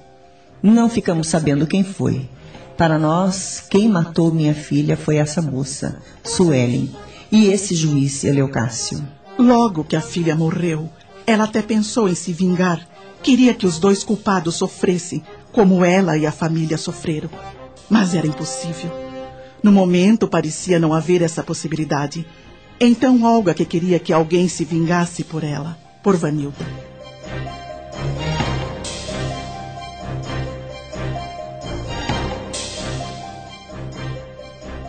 Minha outra amiga se chamava Maria José e ia ao cemitério visitar o túmulo do marido. Tiveram três filhos, dois homens e uma moça que foi muito bonita. Lúcia era o nome dela. Com 18 anos, ela quis trabalhar em outra cidade e, por mais que se aconselhasse e se tentasse impedir, ela foi. Recebiam as cartas de Lúcia contando que o emprego era bom e até mandava dinheiro a eles. Embora saudosos, acreditavam que ela estivesse bem e isso os consolava. Pensaram até em visitá-la, mas a filha foi contra. Nas cartas contava fatos do emprego de amigos que eles ficaram tranquilos e entenderam que ela não os queria por perto, que isso era coisa da idade. Numa tarde, receberam o recado de que a filha estava internada no hospital. Foram apavorados. Lúcia tinha sido espancada e estava com um ferimento profundo na cabeça. Uma semana depois, Lúcia saiu do hospital com sequelas irreversíveis. O marido de Maria José descobriu que Lúcia era uma prostituta e que morava com Benedito e Maria Gorete no bordel. Então, resolveram fazer justiça. Foram à delegacia e a denúncia acabou em nada. O delegado disse que não podiam provar, pois lá no bordel não ficava ninguém obrigado e que a filha devia ter brigado com algum cliente e levado uma surra. Laurindo, que sofria do coração, desencarnou. Maria José sofreu muito. Amava o marido e teve que cuidar da filha sozinha. Minha amiga queria se vingar e não sabia como.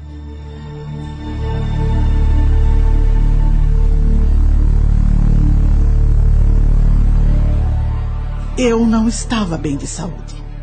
Armando sempre me levava ao médico e não compreendia por que eu não melhorava. Eu confundia fatos, esquecia muitas coisas e estava distraída. Era meu sobrinho também que comprava os remédios que eu tomava. Resolvi ser rebelde e não tomar os remédios. E como Armando e Marinha me fiscalizavam, fingia que os tomava. E me senti melhor. Numa manhã saí de casa para ir ao açougue. Encontrei uma vizinha no caminho e ficamos conversando. Achei que não tivesse pegado o dinheiro. Olhei na bolsa e de fato não havia pegado a carteira. Então resolvi voltar. Entrei em casa com cuidado e, ao passar pelo hall, escutei conversas na salinha. Reconheci a voz de Magali Armando e, e como falavam meu nome, resolvi escutar sem que me vissem.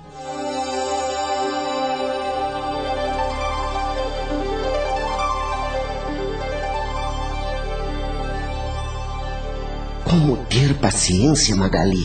Tenho dívidas e Titia só me dá uma pequena quantia por mês. Ela te dá muito dinheiro. Você é que gasta demais. Gastamos, querida, gastamos. Você e meus filhos gastam também.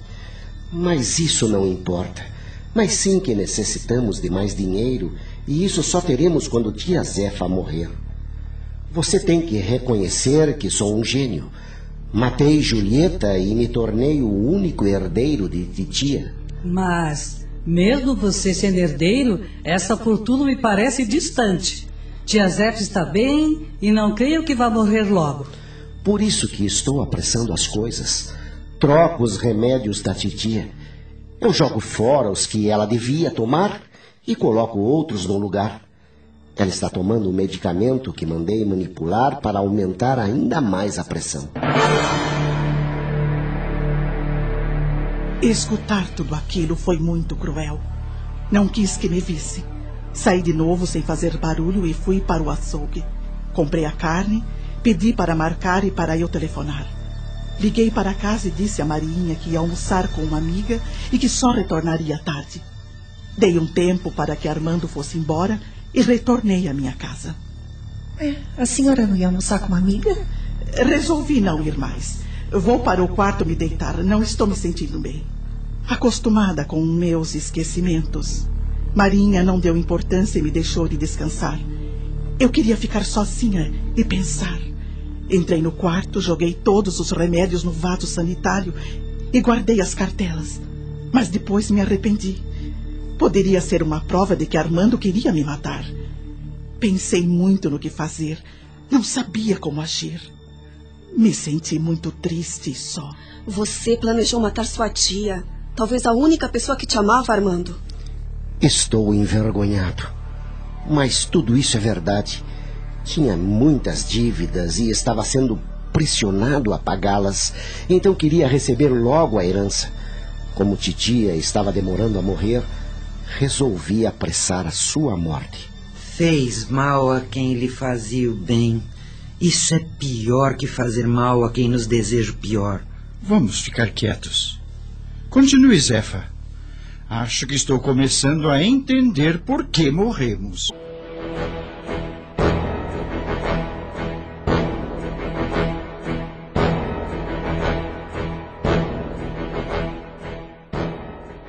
Fiquei dias pensando. Comprei os remédios que o médico me receitou e me senti bem. E resolvi agir. Achei que não adiantaria ir à polícia. Eles não iriam acreditar em mim. Não tinha provas e estava com fama de esclerosada.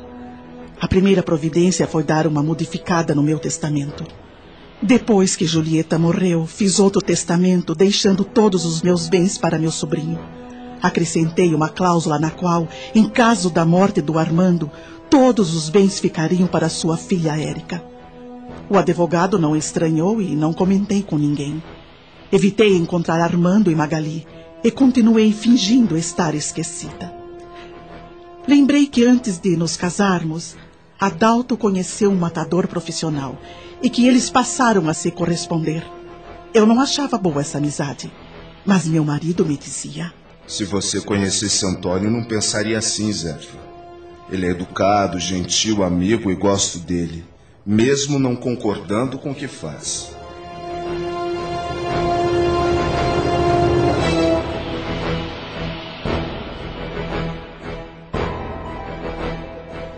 Mexendo nas coisas de Adalto, encontrei umas cartas e o mais importante, o endereço desse matador. Escrevi para ele dizendo que necessitava de seus serviços. Ele me respondeu dizendo que não fazia mais isso, mas que o filho podia fazer em seu lugar e que seria um prazer poder atender a mulher de um grande amigo. Acertei com Toninho por carta e planejei tudo. Como resolvi vingar a morte de minha Julieta, quis também ajudar minhas amigas.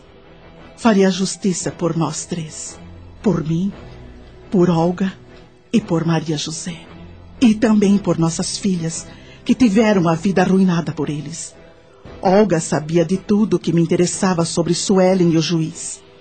Saí com o motorista, falei que queria ir até a casa de um antigo empregado, e foi essa desculpa para bater a porta de Suelen.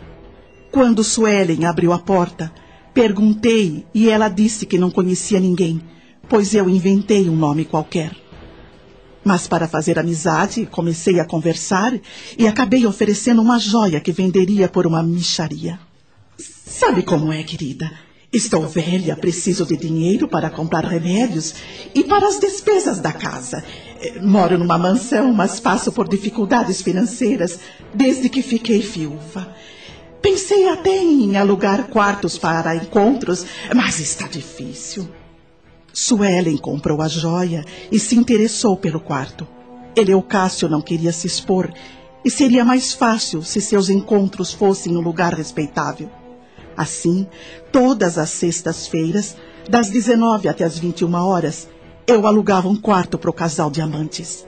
O juiz entrava com o carro e guardava na garagem para não ficar exposto na rua e não ser reconhecido. E Suelen vinha de ônibus. Dias depois, o detetive que contratei para saber mais sobre o casal do bordel me deu uma informação importante sobre eles. Benedito colecionava selos e gostava muito deste hobby.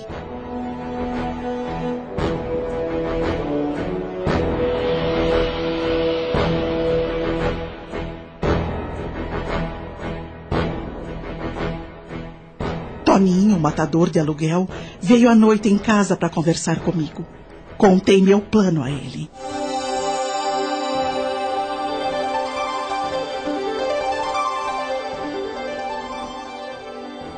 Mas e se não vierem todos?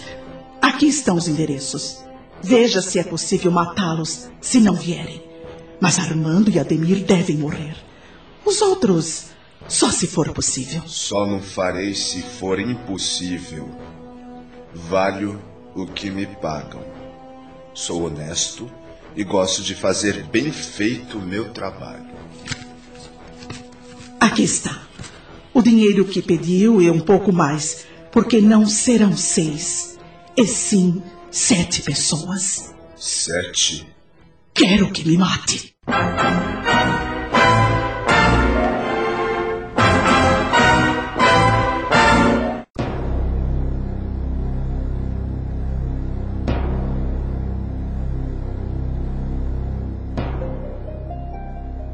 Matar a senhora? Mas por quê? Com eles morrendo aqui em casa, serei suspeita. Não sei mentir. Poderia prejudicar você e não quero ir para a cadeia. Mandei matar bandidos, mas a lei é falha e certamente seria presa. Estou velha e doente e só estou abreviando meus dias. Você vai fazer isso? Vou. Desde que Julieta morreu, minha vida não tinha mais sentido.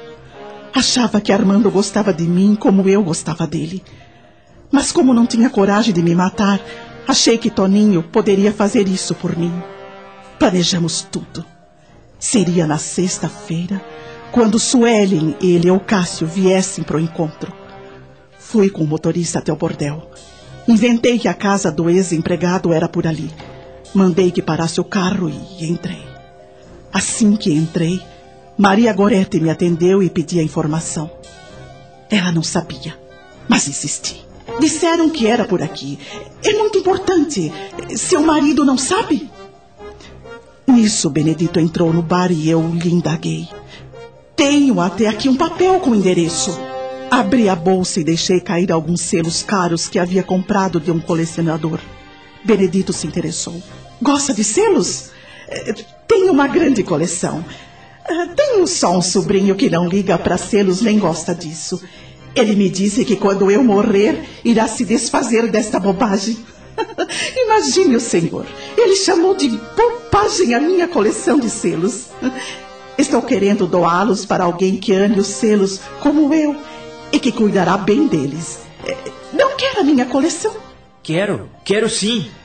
Tome nota do meu endereço. Pode ir lá em casa buscar.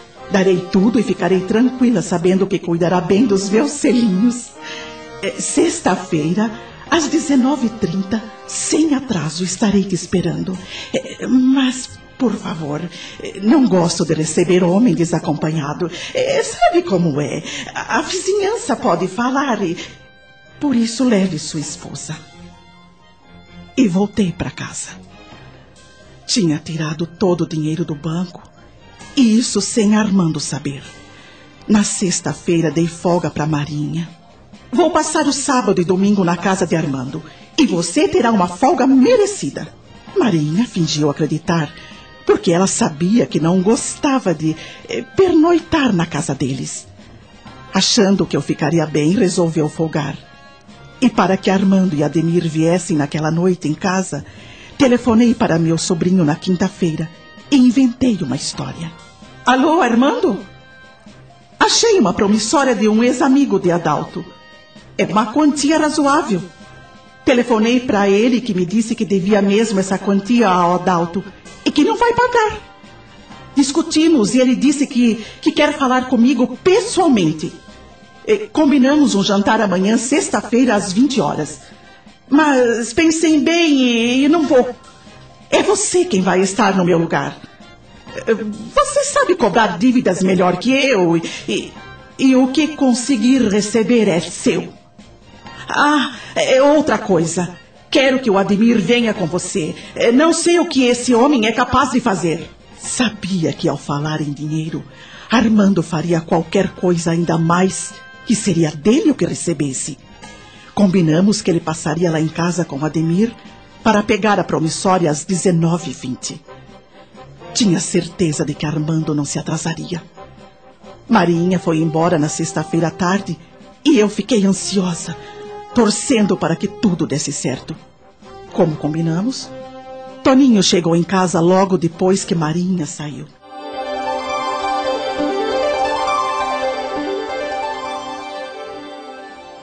Honro meus compromissos. Por isso a senhora pode ficar descansada. Vou fazer tudo para merecer o que recebi. Só não estou gostando de matar a senhora. Faça isso, Toninho. Não quero ficar vivendo depois disso tudo. Minha vida não tem mais sentido. Faça seu serviço como combinamos. Tá certo. Vou fazer.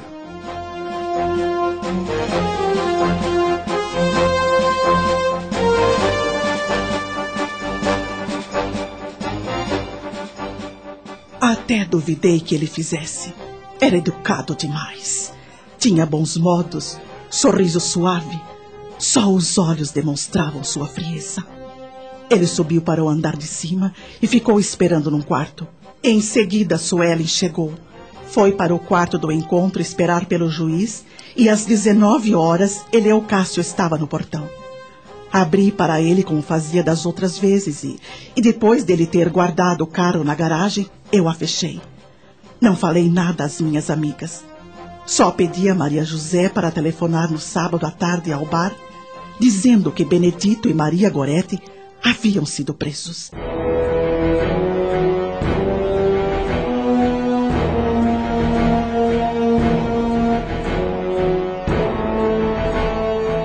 Os minutos passavam lentamente, até que Armando chegou com Ademir. Pedi que Armando entrasse com o carro e o deixasse em outra garagem para não ter que abrir a garagem onde estava o carro de Leocácio. Convidei-os a subir comigo para o meu quarto. Tinha que mantê-los ali até que o casal do bordel chegasse.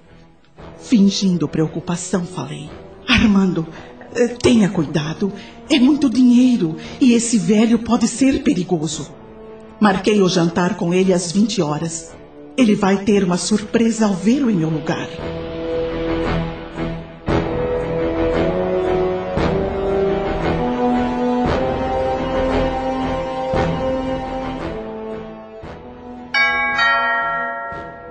Vou atender a porta. Me espere aqui. Mas não mexam em nada. Volto logo para lhe dar os documentos. Eles ficaram me esperando. Desci rápido, abri o portão e recebi com simpatia Benedito e Maria Goretti. Estava havendo uma festa no quarteirão de cima. As crianças estavam alvoroçadas e podem danificar seu veículo. Acho melhor vocês colocarem o carro na garagem. Eles entraram, fechei o portão e os convidei a permanecer na salinha que eu ia buscar minha coleção. Subi e falei ao Armando. É um casal que veio ver alguns selos que tenho. Desçam e fiquem esperando com eles na salinha. Vou abrir o cofre e pegar os documentos. Olharam um para o outro e saíram. Armando sabia abrir meu cofre, mas só descobri isso quando não tomei mais os remédios que ele me dava. Os dois fizeram minha vontade. Meu sobrinho sempre fazia. A vizinhança estava fazendo uma festa. E eu dei dinheiro para a criançada da rua comprar fogos de artifício e sabia que ia haver muito barulho. Por isso não me preocupei com os tiros. Depois, com a salinha fechada, os tiros não seriam ouvidos. E realmente ninguém ouviu.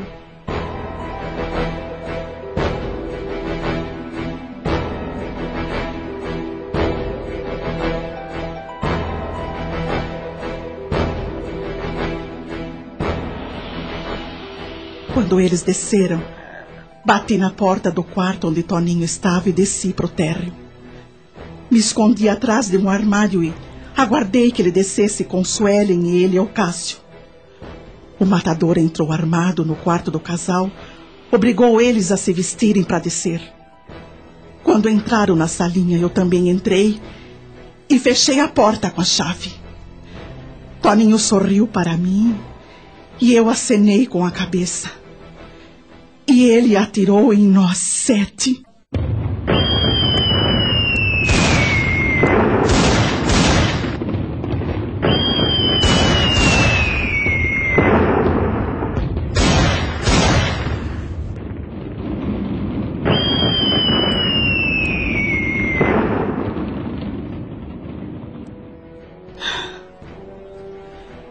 Se todos queriam saber, agora já sabe. Acabou o mistério. Fui eu quem mandou matar todos vocês. Fui eu! Fui eu por vingança! Por vingança!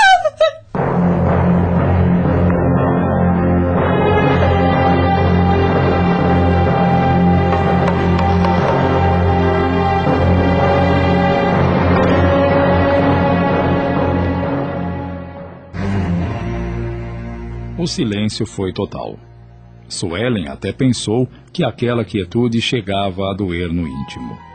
É que cada um esteve por instantes a sós consigo mesmo.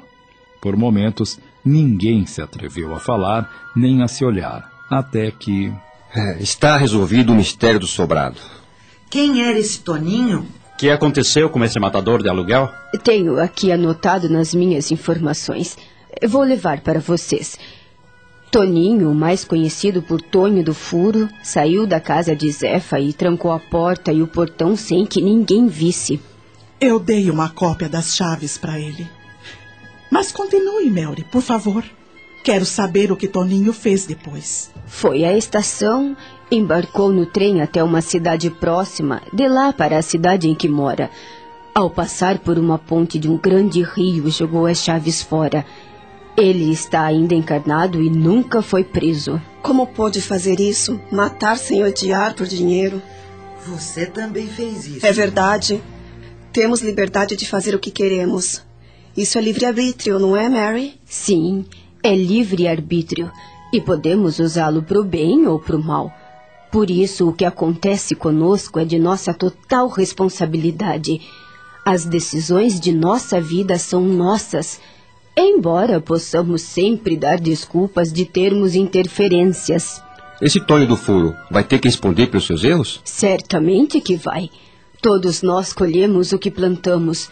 Temos as reações de nossas ações. Será que ele vai ser preso ou vai morrer sem ter ido para a prisão? Não fui presa quando encarnada, estou há anos confinada neste lugar. Chegará o dia em que esse matador terá que prestar contas de seus atos. Ou será um dos moradores do umbral e continuará com suas maldades. Melody, como isso é possível? Ao desencarnarmos, somos atraídos para lugares que fizemos por merecer. O umbral só existe porque há quem o habita. Aqui não é só para os que sofrem.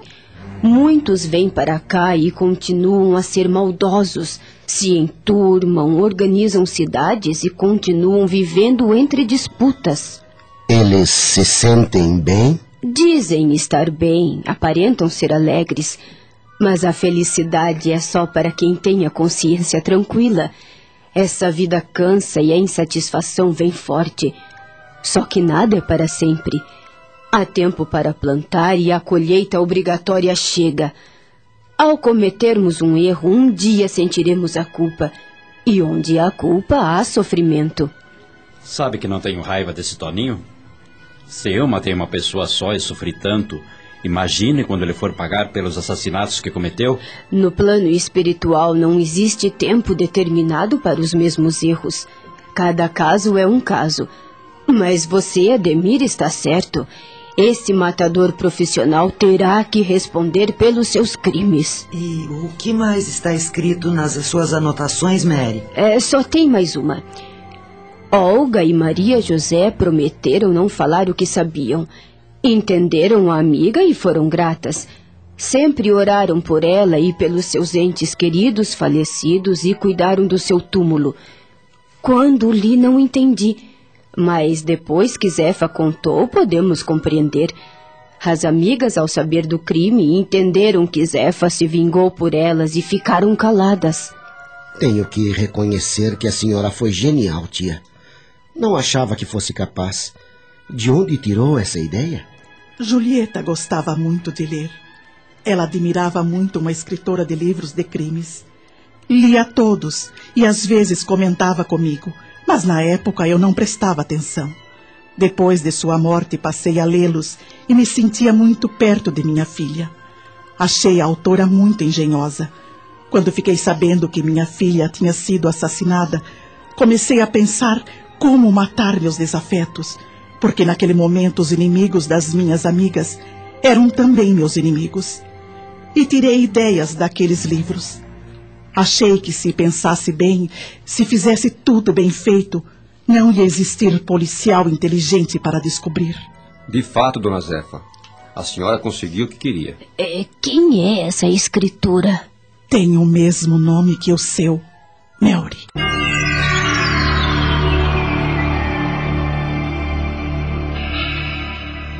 Meu Deus! Agora entendo o porquê do meu orientador Alfredo ter me escalado para este trabalho. Eu sou a escritora. Fui eu que escrevi esses livros. Você? Agora entendo que você, como os outros socorristas que nos visitam, é uma pessoa comum. Vocês não são santos nem seres excepcionais. Devem ter feito coisas boas e outras nem tanto. Por favor, Mary, não fique triste. Eu também, quando encarnada, li alguns dos seus livros. Eles não recomendam o crime. No final, sempre os criminosos eram castigados. Se você é essa escritora, quero lhe dizer que, embora eu tenha tirado a ideia dos seus livros, você não tem culpa nenhuma. Eu sei. Não tenho culpa. Nunca quis que ninguém fosse assassinado. Mas se aborreceu ao saber. Achamos sempre que quem está em condição de ajudar não tem problemas. Você, Mary, deve ter tido suas dificuldades. Também fui seu fã. Sempre sonhei em poder descobrir os crimes como os seus personagens. Tenho muito prazer em conhecê-la, mesmo este encontro sendo aqui, neste lugar horrível. Por que não fala de você para nós, Mary? Foi um choque para mim escutar Zefa falar que tirou dos meus livros a ideia para planejar este crime. Não havia entendido quando meu orientador me pediu para vir aqui. Achei uma tarefa de muita responsabilidade. Tenho companheiros muito mais competentes para realizar este trabalho. Mas Alfredo, o orientador, disse que eu deveria vir e que me caberia realizar este auxílio. Agora entendo o porquê. Tudo o que aconteceu tem a ver com o trabalho que fiz quando encarnada. Mesmo tendo consciência que não tive culpa, ideias macabras foram tiradas dos livros que escrevi. Este trabalho está sendo para mim uma oportunidade de tentar ajudar alguém que entendeu erroneamente o que foi feito para distrair. Vocês têm razão, meus amigos. Sim, chamo vocês de amigos porque nestas horas juntos, nas quais conversamos com sinceridade e que cada um falou de si, dizendo o que se passava no íntimo, um laço de amizade nos uniu. E você, Suelen, tem razão. Depois que desencarnei, não falei com ninguém o que se passa comigo. Então vou contar minha história para vocês.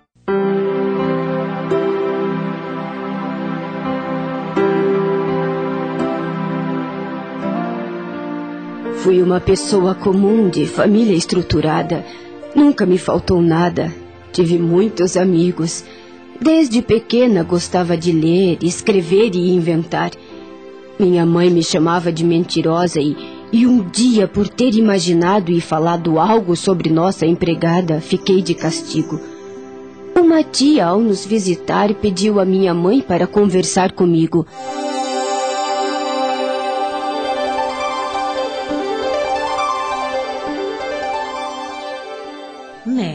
Que você mente? Tem imaginação fértil, não é? É isso, querida? É que penso e falo e eles não me entendem, tia. Pois não fale mais o que pensa. Quando você pensar, em vez de falar, escreva. Pegue um caderno e tudo o que imaginar, escreva nele. E será um segredo nosso. Só eu posso ler. Combinado? Comecei a fazer isso e Titi às vezes lia e opinava. Querida, deixe para o final este pedaço. Assim não iria saber quem matou a barata.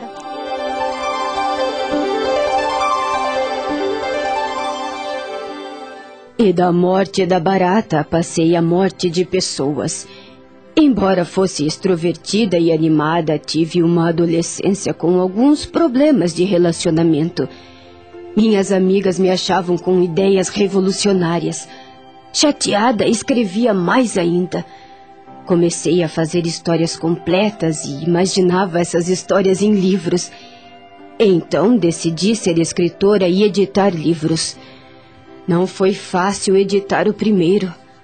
Para uma mulher naquela época tudo era mais complicado. Casei com um homem maravilhoso que muito me ajudou. Meus livros fizeram sucesso e isso era minha alegria. E continuei imaginando. Via uma mulher bonita ou alguém diferente e criava um personagem. Uma senhora idosa vestida estranhamente era para mim motivo para escrever. Viajei muito, conheci muitos lugares e pessoas e desencarnei velha. Você fez alguma maldade? Algo de que pudesse se arrepender amargamente? Não fiz nada de errado, mas muito deixei de fazer. Podemos nos arrepender também pelo bem que poderíamos ter feito e não fizemos. Tive tudo e poderia ter agido melhor, ter sido mais caridosa e não fui.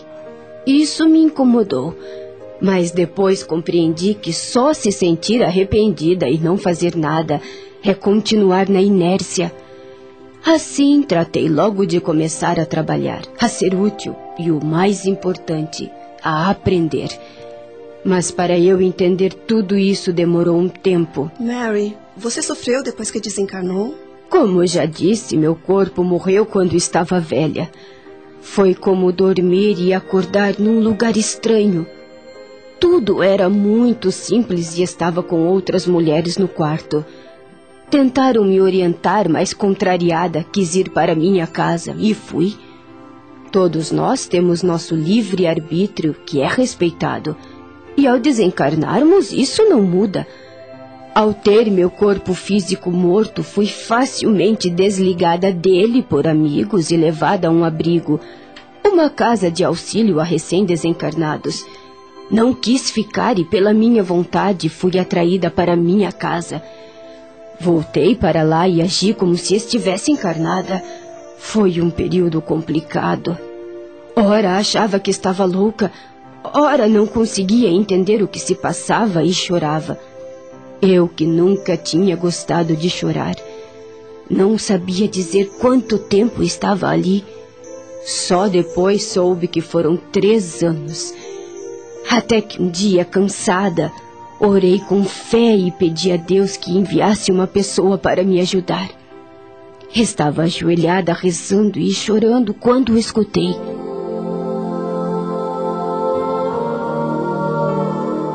Senhora? Olhei para quem me chamara e reconheci uma antiga empregada de quem gostava muito. Ela me abraçou. Vou te ajudar. Você está morta. A senhora também. A morte é isto. Uma confusão. Não posso crer. Senhora, continuamos vivos quando o corpo físico morre. Isso aconteceu a tempo com seu corpo. Não foi assim que me ensinaram. Foi um equívoco que aprendeu. Mas que importa isso agora? Venha comigo. Vou levá-la para um lugar onde aprenderá como viver sem o corpo físico e logo estará bem. Ela me levou para o abrigo novamente. Dessa vez não achei tão ruim ficar perto de outras pessoas. Estava cansada e desiludida. Justo eu, que sempre gostei de conversar, fiquei quieta. Foi realmente uma grande decepção a minha desencarnação. Demorei para me adaptar, chorava e não gostava muito do lugar. Embora reconhecesse que estava bem pior vagando. Amigos vieram me visitar e um deles me animou. Onde está seu otimismo? Por favor, volte a ser o que era. O que importa é que continuemos vivos e com nossa individualidade. Aqui é maravilhoso. Aceite o fato, estará bem. Foi o que fiz. Quando pude ver os jardins, a biblioteca e passei a conversar, tudo mudou em mim. E para melhor. Mary deve ter sofrido por ter acreditado que a morte fosse diferente do que é na realidade. Não devemos procurar desculpas. Gostava de maneira errada de tudo que era meu. Da casa, das joias, até dos meus chapéus. Liguei-me a coisas materiais e a elas fiquei presa. Ter objetos ou ser rico é causa de sofrimento depois da morte do corpo físico? Não. Possuir ou não bens materiais não nos faz sofrer, mas sim a maneira pela qual nos apegamos a eles. Não devemos ficar possuídos nem pelo que julgamos ter, nem pela vontade de ter. Podemos ter externamente o que queremos e não deixar de ser possuídos, ficar apegados a nada. Nosso bem-estar está no modo pelo qual possuímos, seja este pouco, seja nada.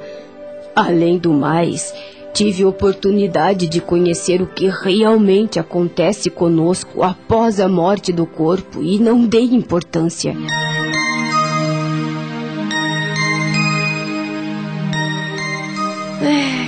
Me sinto melhor agora. Falar me fez bem. Se você, Mary, aprendeu, eu. Eh, digo, nós também poderemos aprender. Eu te admiro, Mary. Eu também te admiro, Mary. Poderia dar uma de santa e ter contado para nós que foi sempre maravilhosa isso e aquilo, mas foi sincera. Acho que está mesmo aprendendo a ser humilde.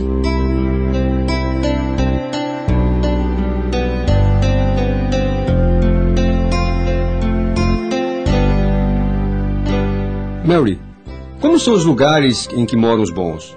Tenho curiosidade de saber. São lugares bonitos, simples, com muita vegetação, onde não se precisa ter medo de outro ser humano, pois não há maldades. Chamamos esses agrupamentos, que são parecidos com cidades terrestres, de colônias, e as menores de casa de auxílio, abrigos, postos de socorro, etc. São seres perfeitos que vão para lá? Não, mas aqueles que querem melhorar. A primeira coisa que devemos eliminar ao irmos para lá é o egoísmo. Ter o propósito de não errar mais. Como é viver na colônia? Maravilhoso. Você está aqui nos ajudando, está trabalhando, não é? Sim, estou fazendo uma tarefa. Mary, não entendo. Se lá na colônia é tão bonito, tão agradável, por que você deixou tudo para vir aqui tentar nos auxiliar? Como posso estar bem lá e saber que irmãos que sofrem não têm a possibilidade de serem felizes também? Não seria egoísmo ser feliz e não querer auxiliar os outros? Mary, o que necessitamos fazer para ir com você a lugares assim?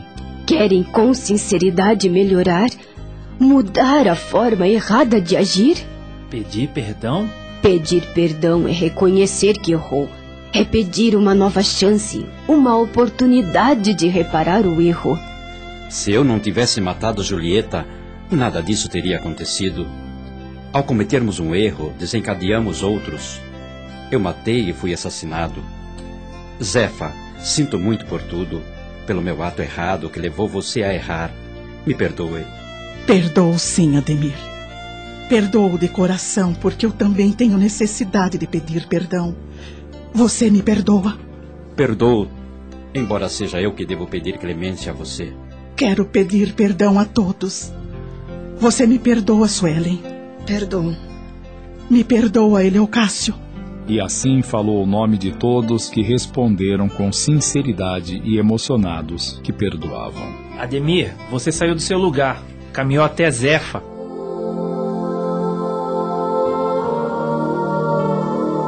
Ademir levantou-se e todos também se ergueram de suas cadeiras e deram passos. Riram e choraram. Cássio permaneceu sentado observando e ficou contente por eles. Por minutos, eles andaram pela salinha. Foi a força do perdão que nos libertou.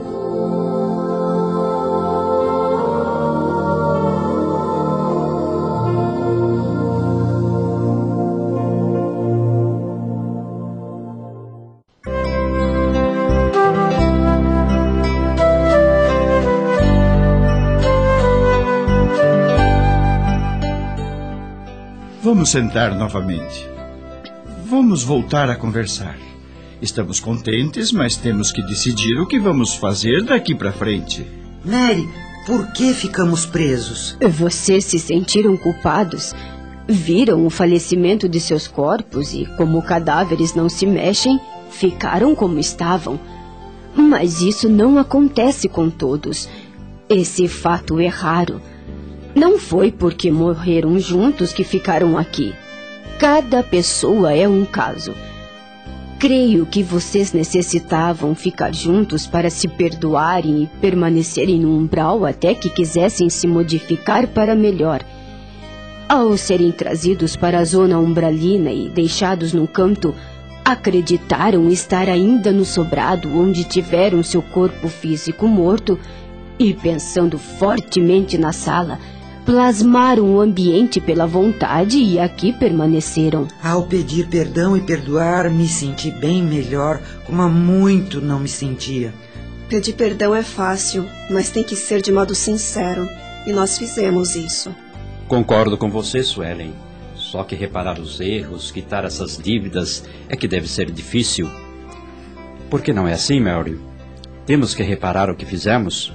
Em vez do sofrimento eterno, nos é dada a oportunidade de consertar, de refazer. Por que será que não atendi aos bons conselhos? Recebi bons exemplos e educação e fiz o mal. Creio que quase todos nós temos oportunidades de escutar bons conselhos, mas damos atenção a quem queremos. Quando planejava assassiná-los, eu sonhei com Julieta. Acordei em seguida e me lembrei com detalhes de tudo.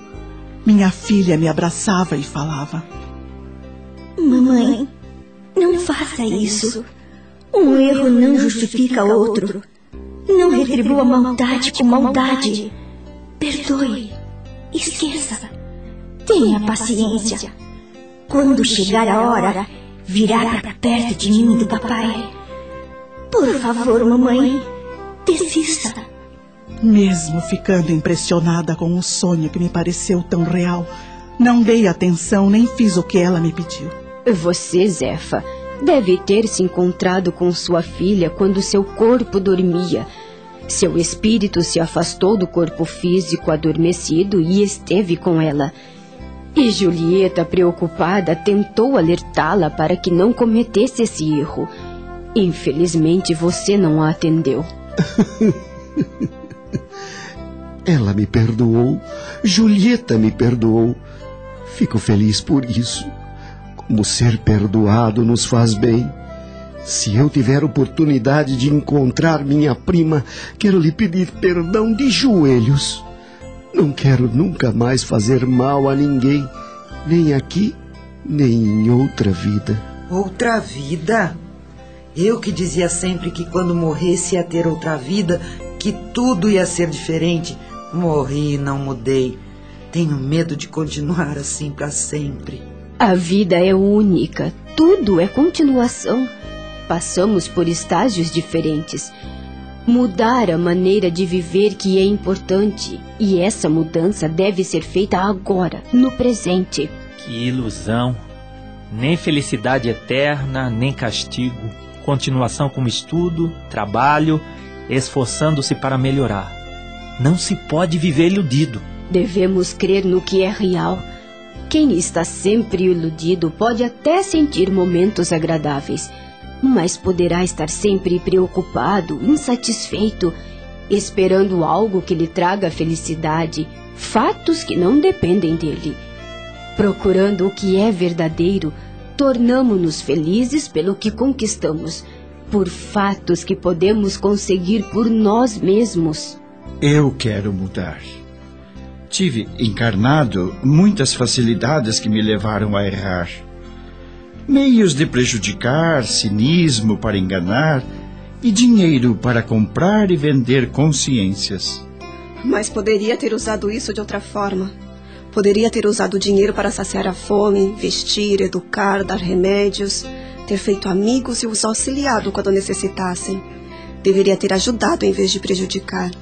Usamos da circunstância como queremos.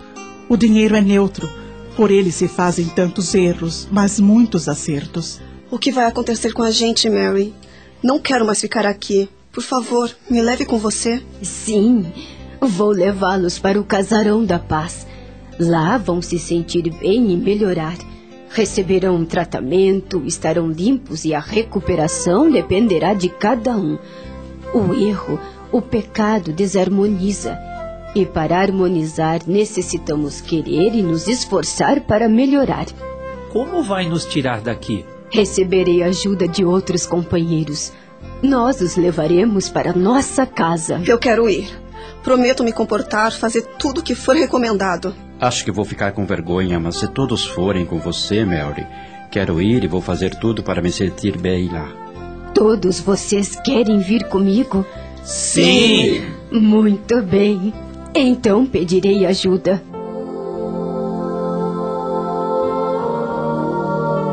A socorrista concentrou-se por minutos e, por telepatia, entrou em sintonia com Alfredo no posto de socorro.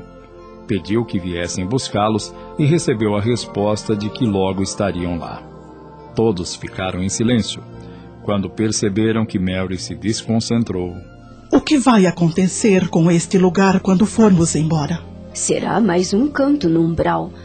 Vocês plasmaram tudo o que está aqui e se sustenta pois tiveram a impressão de que estavam na sala do sobrado.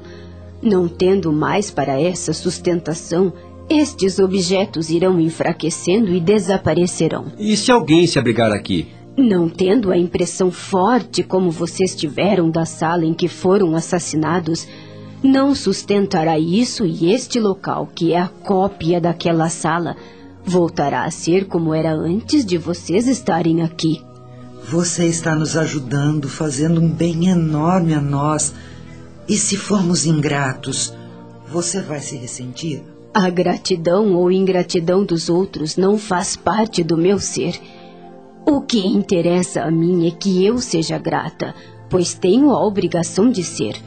Mas não tenho por que esperar que o outro seja pelo que eu vier a lhe fazer de bom. Não faço esperando nada em troca. Tento fazer o bem pelo prazer, amor, sem nada querer por isso. Estou aprendendo a fazer o bem pelo bem, sem nenhuma outra intenção. Ao fazer este trabalho, não me julgo prejudicada, nem julgo que me tiraram algo. Assim sendo, não tenho por que receber nada. Obrigado, Mary. Você nos dá um grande exemplo. O melhor que temos a fazer é seguir o exemplo do nosso benfeitor. Se ele fez, podemos fazer também. Talvez seja difícil retribuir o bem a você, mas entendi. Há outros necessitados que poderei auxiliar. Se eu puder, quero voltar ao umbral um dia para ajudar. Escutaram barulho lá fora. Entenderam que era o socorro que chegava e Zéfiro e Suelen choraram baixinho. Ademir ajoelhou e orou um Pai Nosso. Todos estavam emocionados. Mary os olhou com amor. Saiu da sala e foi receber os companheiros. Eram três. Cumprimentaram-na e ela sentiu-se aliviada. Acompanharam de volta à sala e todos ficaram em silêncio. Com exceção de Cássio, os outros foram amparados, andavam com dificuldades em virtude da imobilização em que permaneceram. Eu que maldisse muito esse lugar, agora entendo que era aqui o local em que devia ficar para aprender. O local não era o culpado, e sim nós. Mas saio daqui aliviada. O grupo acomodou-se no veículo e Mary ficou com eles. Ninguém falou nada. O alívio era grande. Estavam contentes por sair daquele lugar onde haviam sofrido muito. O portão do casarão da paz se abriu. O veículo parou. Podemos sair. Aqui será o abrigo de vocês. O nosso céu.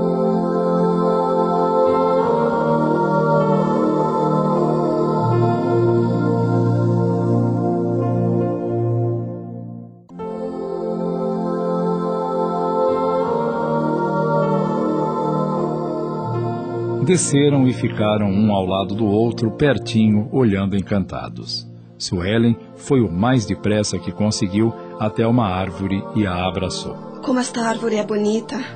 Que bom rever uma. Obrigado pelo auxílio, Mary. Não se consegue ajudar alguém quando ele não quer ajuda. Quando queremos, sempre achamos quem nos auxilie. Como é lindo o céu! Meu Deus! Como é bom olhar para o infinito. Sentir o calor do sol é um prazer imenso. Só agora entendo isso. Podemos usufruir de tantas coisas belas e simples e que passam despercebidas. O céu, o sol, as flores são belezas que nos dão prazer e alegria. Obrigado, meu Deus. Entendo agora sua bondade em não condenar seus filhos a sofrimentos eternos. Obrigado também, Deus, por permitir que reparemos nossos erros em trabalhos edificantes. E irmão socorrendo irmão, seu filho auxiliando o outro.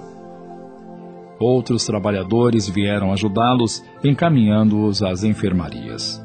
As mulheres para a feminina e os homens para a masculina, onde seriam higienizados, medicados, alimentados e poderiam descansar em leitos confortáveis e limpos. Alfredo veio cumprimentar Mary.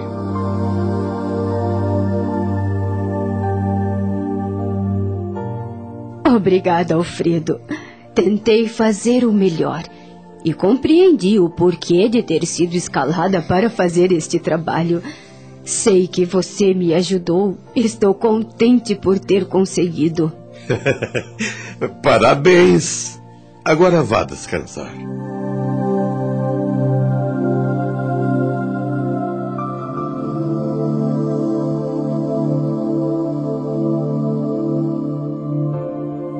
Os dias passaram e eles reagiram. Logo, não tinham mais os ferimentos.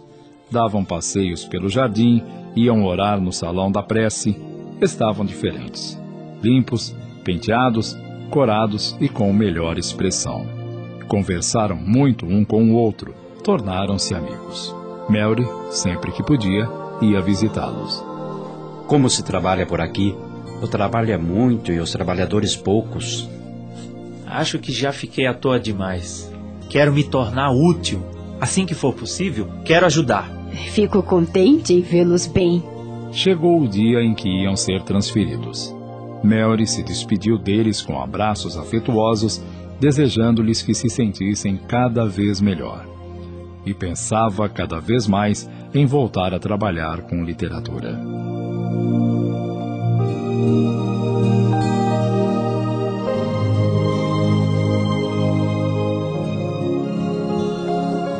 Creio que você deve voltar à atividade de escrever, Mary.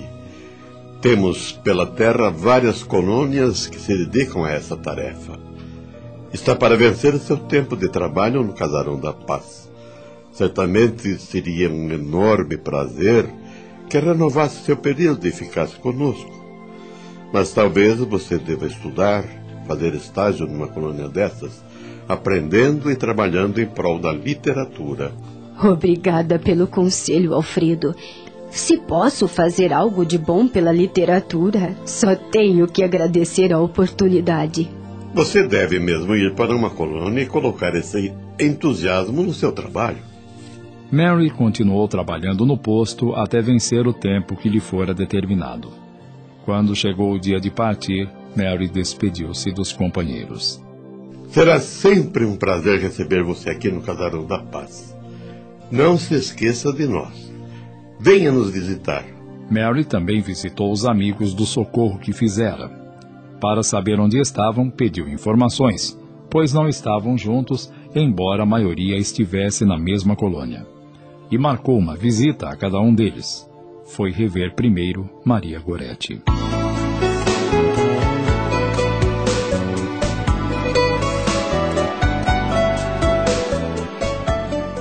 Que visita mais agradável!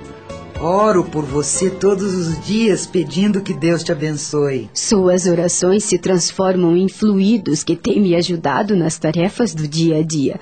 Obrigada. Mas fale de você. Que tem feito? Sinto-me muito bem aqui. Tento não recordar aqueles anos sofridos que passei naquela salinha no umbral.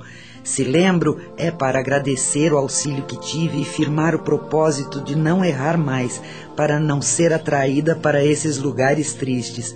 Quero estudar, passar a ser útil para fixar bem o que aprendo aqui. Meu objetivo é me encontrar com todas as pessoas que prejudiquei, me reconciliar com elas e, se possível, ajudá-las. Mas para isso eu preciso saber agir para fazer com segurança e certo. Mary, agora compreendo como somos responsáveis quando fazemos alguém odiar, ter rancor. Fiz isso. Só estarei realmente bem quando pedir perdão a todos e como ficarei feliz por ser perdoada. Sei que alguns não vão me perdoar. Mas estou otimista. O que fiz está feito. Não se deve se amargurar pelo que não tem retorno mas sim agora ter uma boa vontade de fazer o bem, reparar, construir, edificar. Quero caminhar para o progresso, dar grandes passos. Não seria melhor dar pequenos passos, mas no caminho certo, do que grandes passos fora dele? Você já fez algo muito importante. Se arrependeu do mal. Pensa em se reparar com o bem e planeja fazê-lo. Acho que você está certa. O passado não se muda, mas podemos planejar o futuro e construir agora, no presente, com amor, tudo o que nos cabe fazer. E fazer com segurança para que nossos atos sejam bons mesmo. E você tem razão. Não quero deixar o que posso fazer no presente só para depois. Se tenho condições de realizar as pequenas tarefas com amor, como se fossem grandes. Compreendi isso, Mary, e lhe agradeço. Despediram-se com um abraço. Mary foi para outra parte da escola, onde, por ter marcado horário, estavam no jardim Suelen, Armando e Benedito. Abraçaram-se contentes.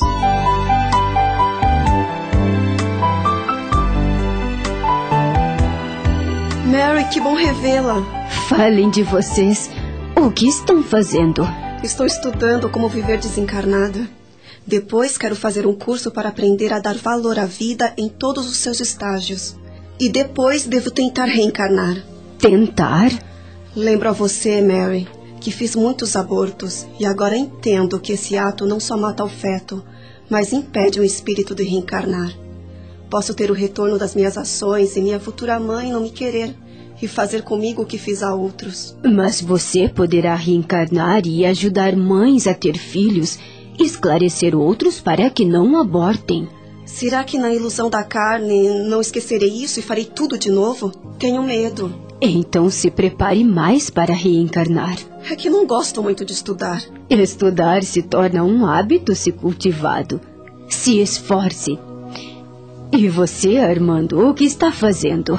Também não gosto de estudar, mas estou me esforçando para aprender. Pedi para ir a um posto de socorro perto do umbral. Terei permissão após terminar de aprender o básico. Ah, sabe, Mary, pude visitar minha família.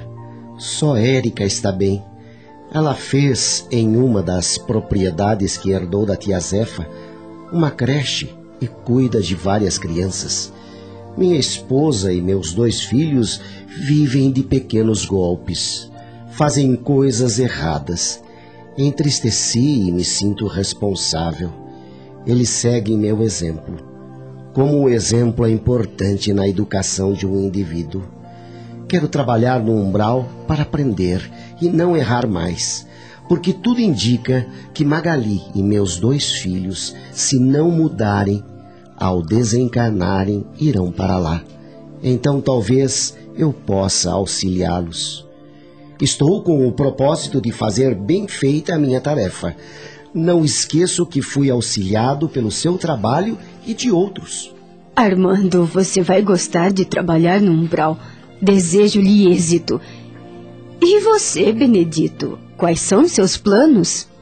Não planejei nada ainda. Estou estudando e quero aproveitar esta oportunidade.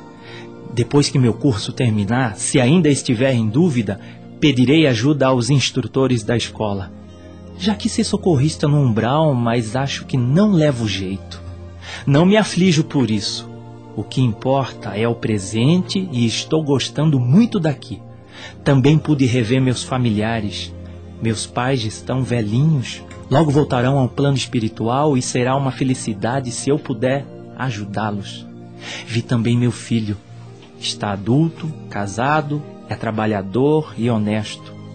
Também tenho me encontrado com Maria Gorete, mas não ficaremos juntos. O sentimento que nos uniu no plano físico não era verdadeiro. Mas somos amigos. Também não vou ficar com ele, Cássio. Mas desejo a ele e aos outros que se modifiquem para melhor, porque é isso que quero para mim. Dali, Mary foi a um posto de socorro onde estavam Eleocácio e Cássio. Os dois a receberam contentes. Como estão vocês? Gostam daqui? Preferi estar na colônia, mas é aqui que Eleocácio e eu temos que ficar um tempo para aprender. Esta casa de socorro auxilia muitos encarnados que estão presos numa casa de detenção e os desencarnados que se sentem presos. Mas, é, Mary, temos visto alguns inocentes na prisão, só que nada é injusto. Foram criminosos em outras existências e não foram punidos. Está sendo muito bom para mim ver esses fatos e tentar ajudar.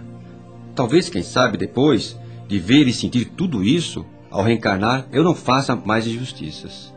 Estou aprendendo muito aqui também. Pedi perdão a Vanilda e a mais duas pessoas que prejudiquei e fui perdoado. Quero encontrar os outros e rogar perdão. No domingo fui visitar minha família. Estão todos bem. O marido de Eva é uma boa pessoa. É, logo terminaremos nosso estágio aqui, mas pedi para ficar. Quero trabalhar mais neste lugar. Não merecia estar aqui. Estou pela bondade de Deus. Você merece, sim. Está se esforçando. Tem se saído bem. Nosso instrutor até elogiou. Isto é ótimo. O trabalho construtivo é uma bênção que não devemos desprezar. Desejo êxito a vocês. Dali, ela foi rever Ademir, que estava em outra colônia. Fico feliz que tenha vindo me ver, Melry. Que bom vê-lo bem. O que está fazendo? Aprendendo. Estamos agrupados numa sala de aula. Repartimos o tempo entre estudo e trabalho. Ajudamos outros que erraram como nós.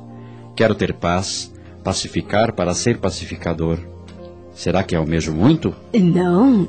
Acho que deve planejar e executar. Só planejar e não fazer é sonhar em vão e não aproveitar as oportunidades. São os que procuram a paz, os pacíficos, os pacificadores, que serão chamados filhos de Deus. Melry, pedi para ficar nesta colônia porque aqui tenho como visitar mais meus familiares. Como é bom vê-los. Eles nunca me esqueceram, falam de mim com carinho só que não sabem dos erros que cometi, nem que sofri tanto tempo depois da minha desencarnação.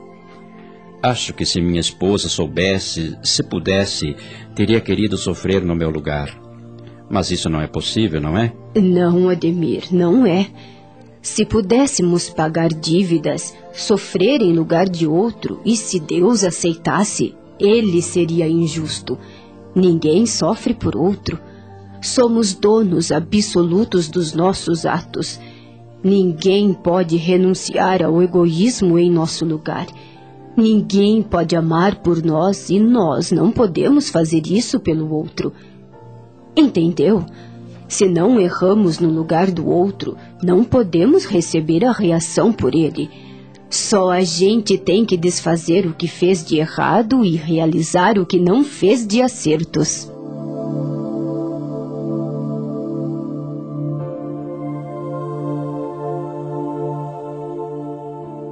Como Mary tinha que visitar Zefa, se despediu de Ademir.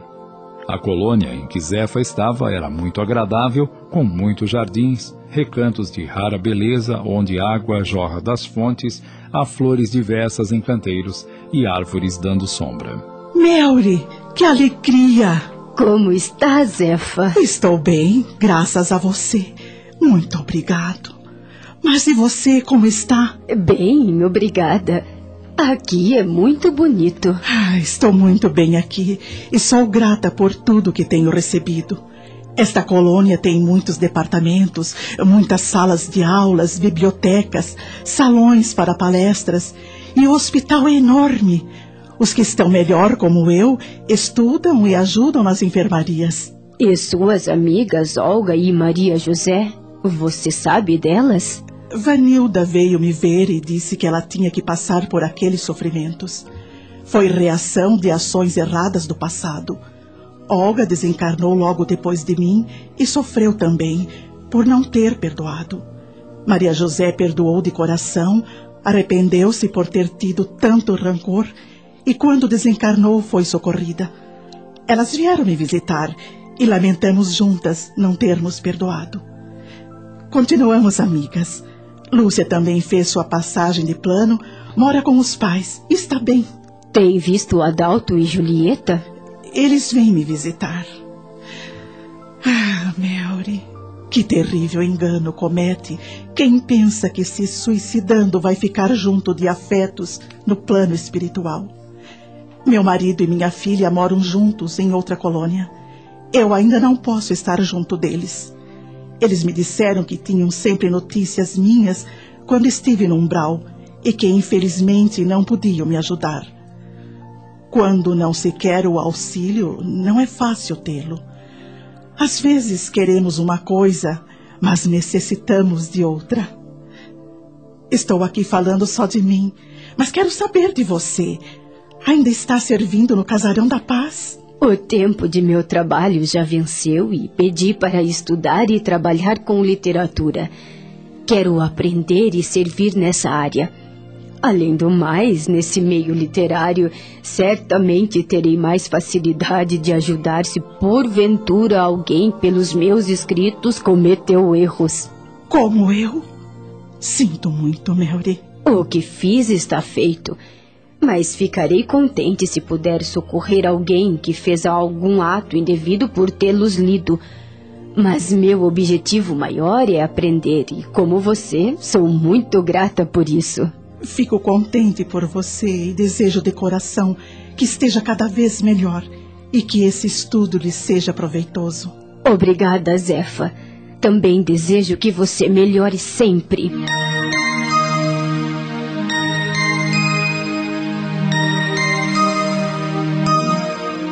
Abraçaram-se.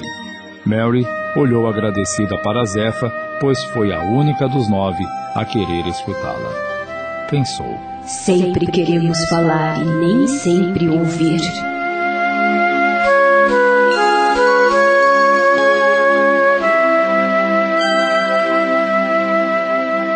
Voltei à colônia que seria meu lar por um bom tempo. Faltavam duas horas para iniciar minha primeira aula. Sentei num banco no pequeno jardim e pensei na palestra que aqui escutei. Quem a proferiu foi um estudioso que, encarnado, era um escritor bem-sucedido. Escreveu livros que esclarecem. Era um autor que conseguiu passar pelos seus escritos todo o seu amor ao Criador. Ele falou de sua experiência que não foi fácil. Teve que abandonar muitas coisas, Foi perseguido, mas continuava firme nas suas convicções. Amava profundamente o que fazia e continuava amando. Um grande exemplo a ser seguido. E guardei como um tesouro a oração que esse senhor fez no final, a qual, como ele disse, era a prece que costuma fazer e que fazia desde encarnado. Era assim.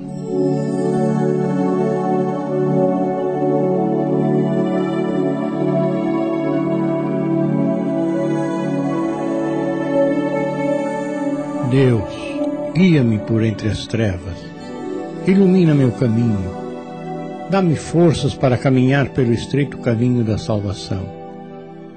Orienta-me para não me julgar nem pior nem melhor do que ninguém. Que nenhuma injustiça me faça injusto, que as ingratidões não me tornem ingrato, que nenhuma maldade que eu venha receber me faça mal. Que eu possa, meu Deus, Preferi receber todas as injustiças e maldades a fazer uma só. Ajuda-me a servir, mesmo nos pequenos atos, e auxilia-me a vencer o egoísmo de querer ser servido. Oh, meu Deus, que eu seja feliz servindo com amor, sem contudo esquecer de fazer a felicidade de outros. Faz de minha vida um luminoso reflexo de tua luz.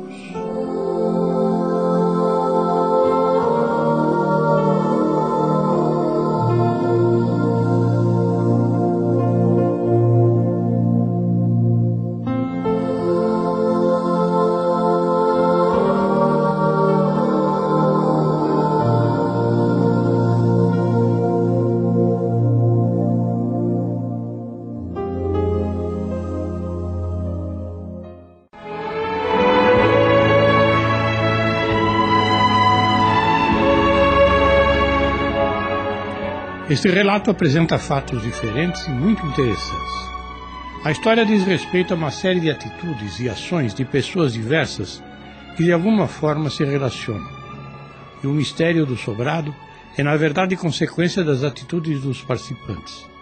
Muito significativa a revelação de todos os encarnados. Nesse caso, vão se encontrar presos, espiritualmente falando, sem compreenderem o que se passa com eles. Somente com a chegada de Mary em tarefa de redenção, os personagens vão compreendendo os fatos diante das confissões de cada um. Essa é uma realidade nova para a maioria de nós e sintoniza a ação da lei de Deus no processo de causa e efeito dos atos praticados por encarnados. A justiça divina é aplicada de mil formas, sempre com razão e lógica. É imprescindível que compreendamos que todos os atos praticados por egoísmo, de alguma forma, geram consequências que precisarão ser corrigidas um dia. Meditemos nessas lições da vida para o comportamento adequado todos os dias. A Rede Boa Nova de Rádio apresentou. O Mistério do Sobrado. Minissérie de Júlio Carrara em 10 capítulos, baseado numa obra de Vera Lúcia Marinzec. Em seu desempenho, atuaram os seguintes atores: Zefa, Ivone Martins. Benedito Chico Ribeiro, Mary e filha Luciana Patrícia, Suelen Quitéria Maria, Juiz Eleocácio e Célio Tony de França, Cássio Cláudio Zelise, Armando Osnival Búfalo, Gorete Maria Cunha, Ademir e Nico João Camilo, Marinha Ofélia Vivi, Alfredo Antônio Camargo, investigador e pai, Querubim. Lázara e Julieta, Cledemir Araújo. Olga, Esther Patrocínio. Eva e Magali, Maria Helena. Participação especial Carmen Lara e Gastão de Lima Neto. Edição e sonoplastia Wanderson Santos. Supervisão e direção geral Tony de França. Narração Joel Robson. Análise e comentários Gastão de Lima Neto. Realização Núcleo de Dramaturgia da Rádio Boa Nova de Sorocaba.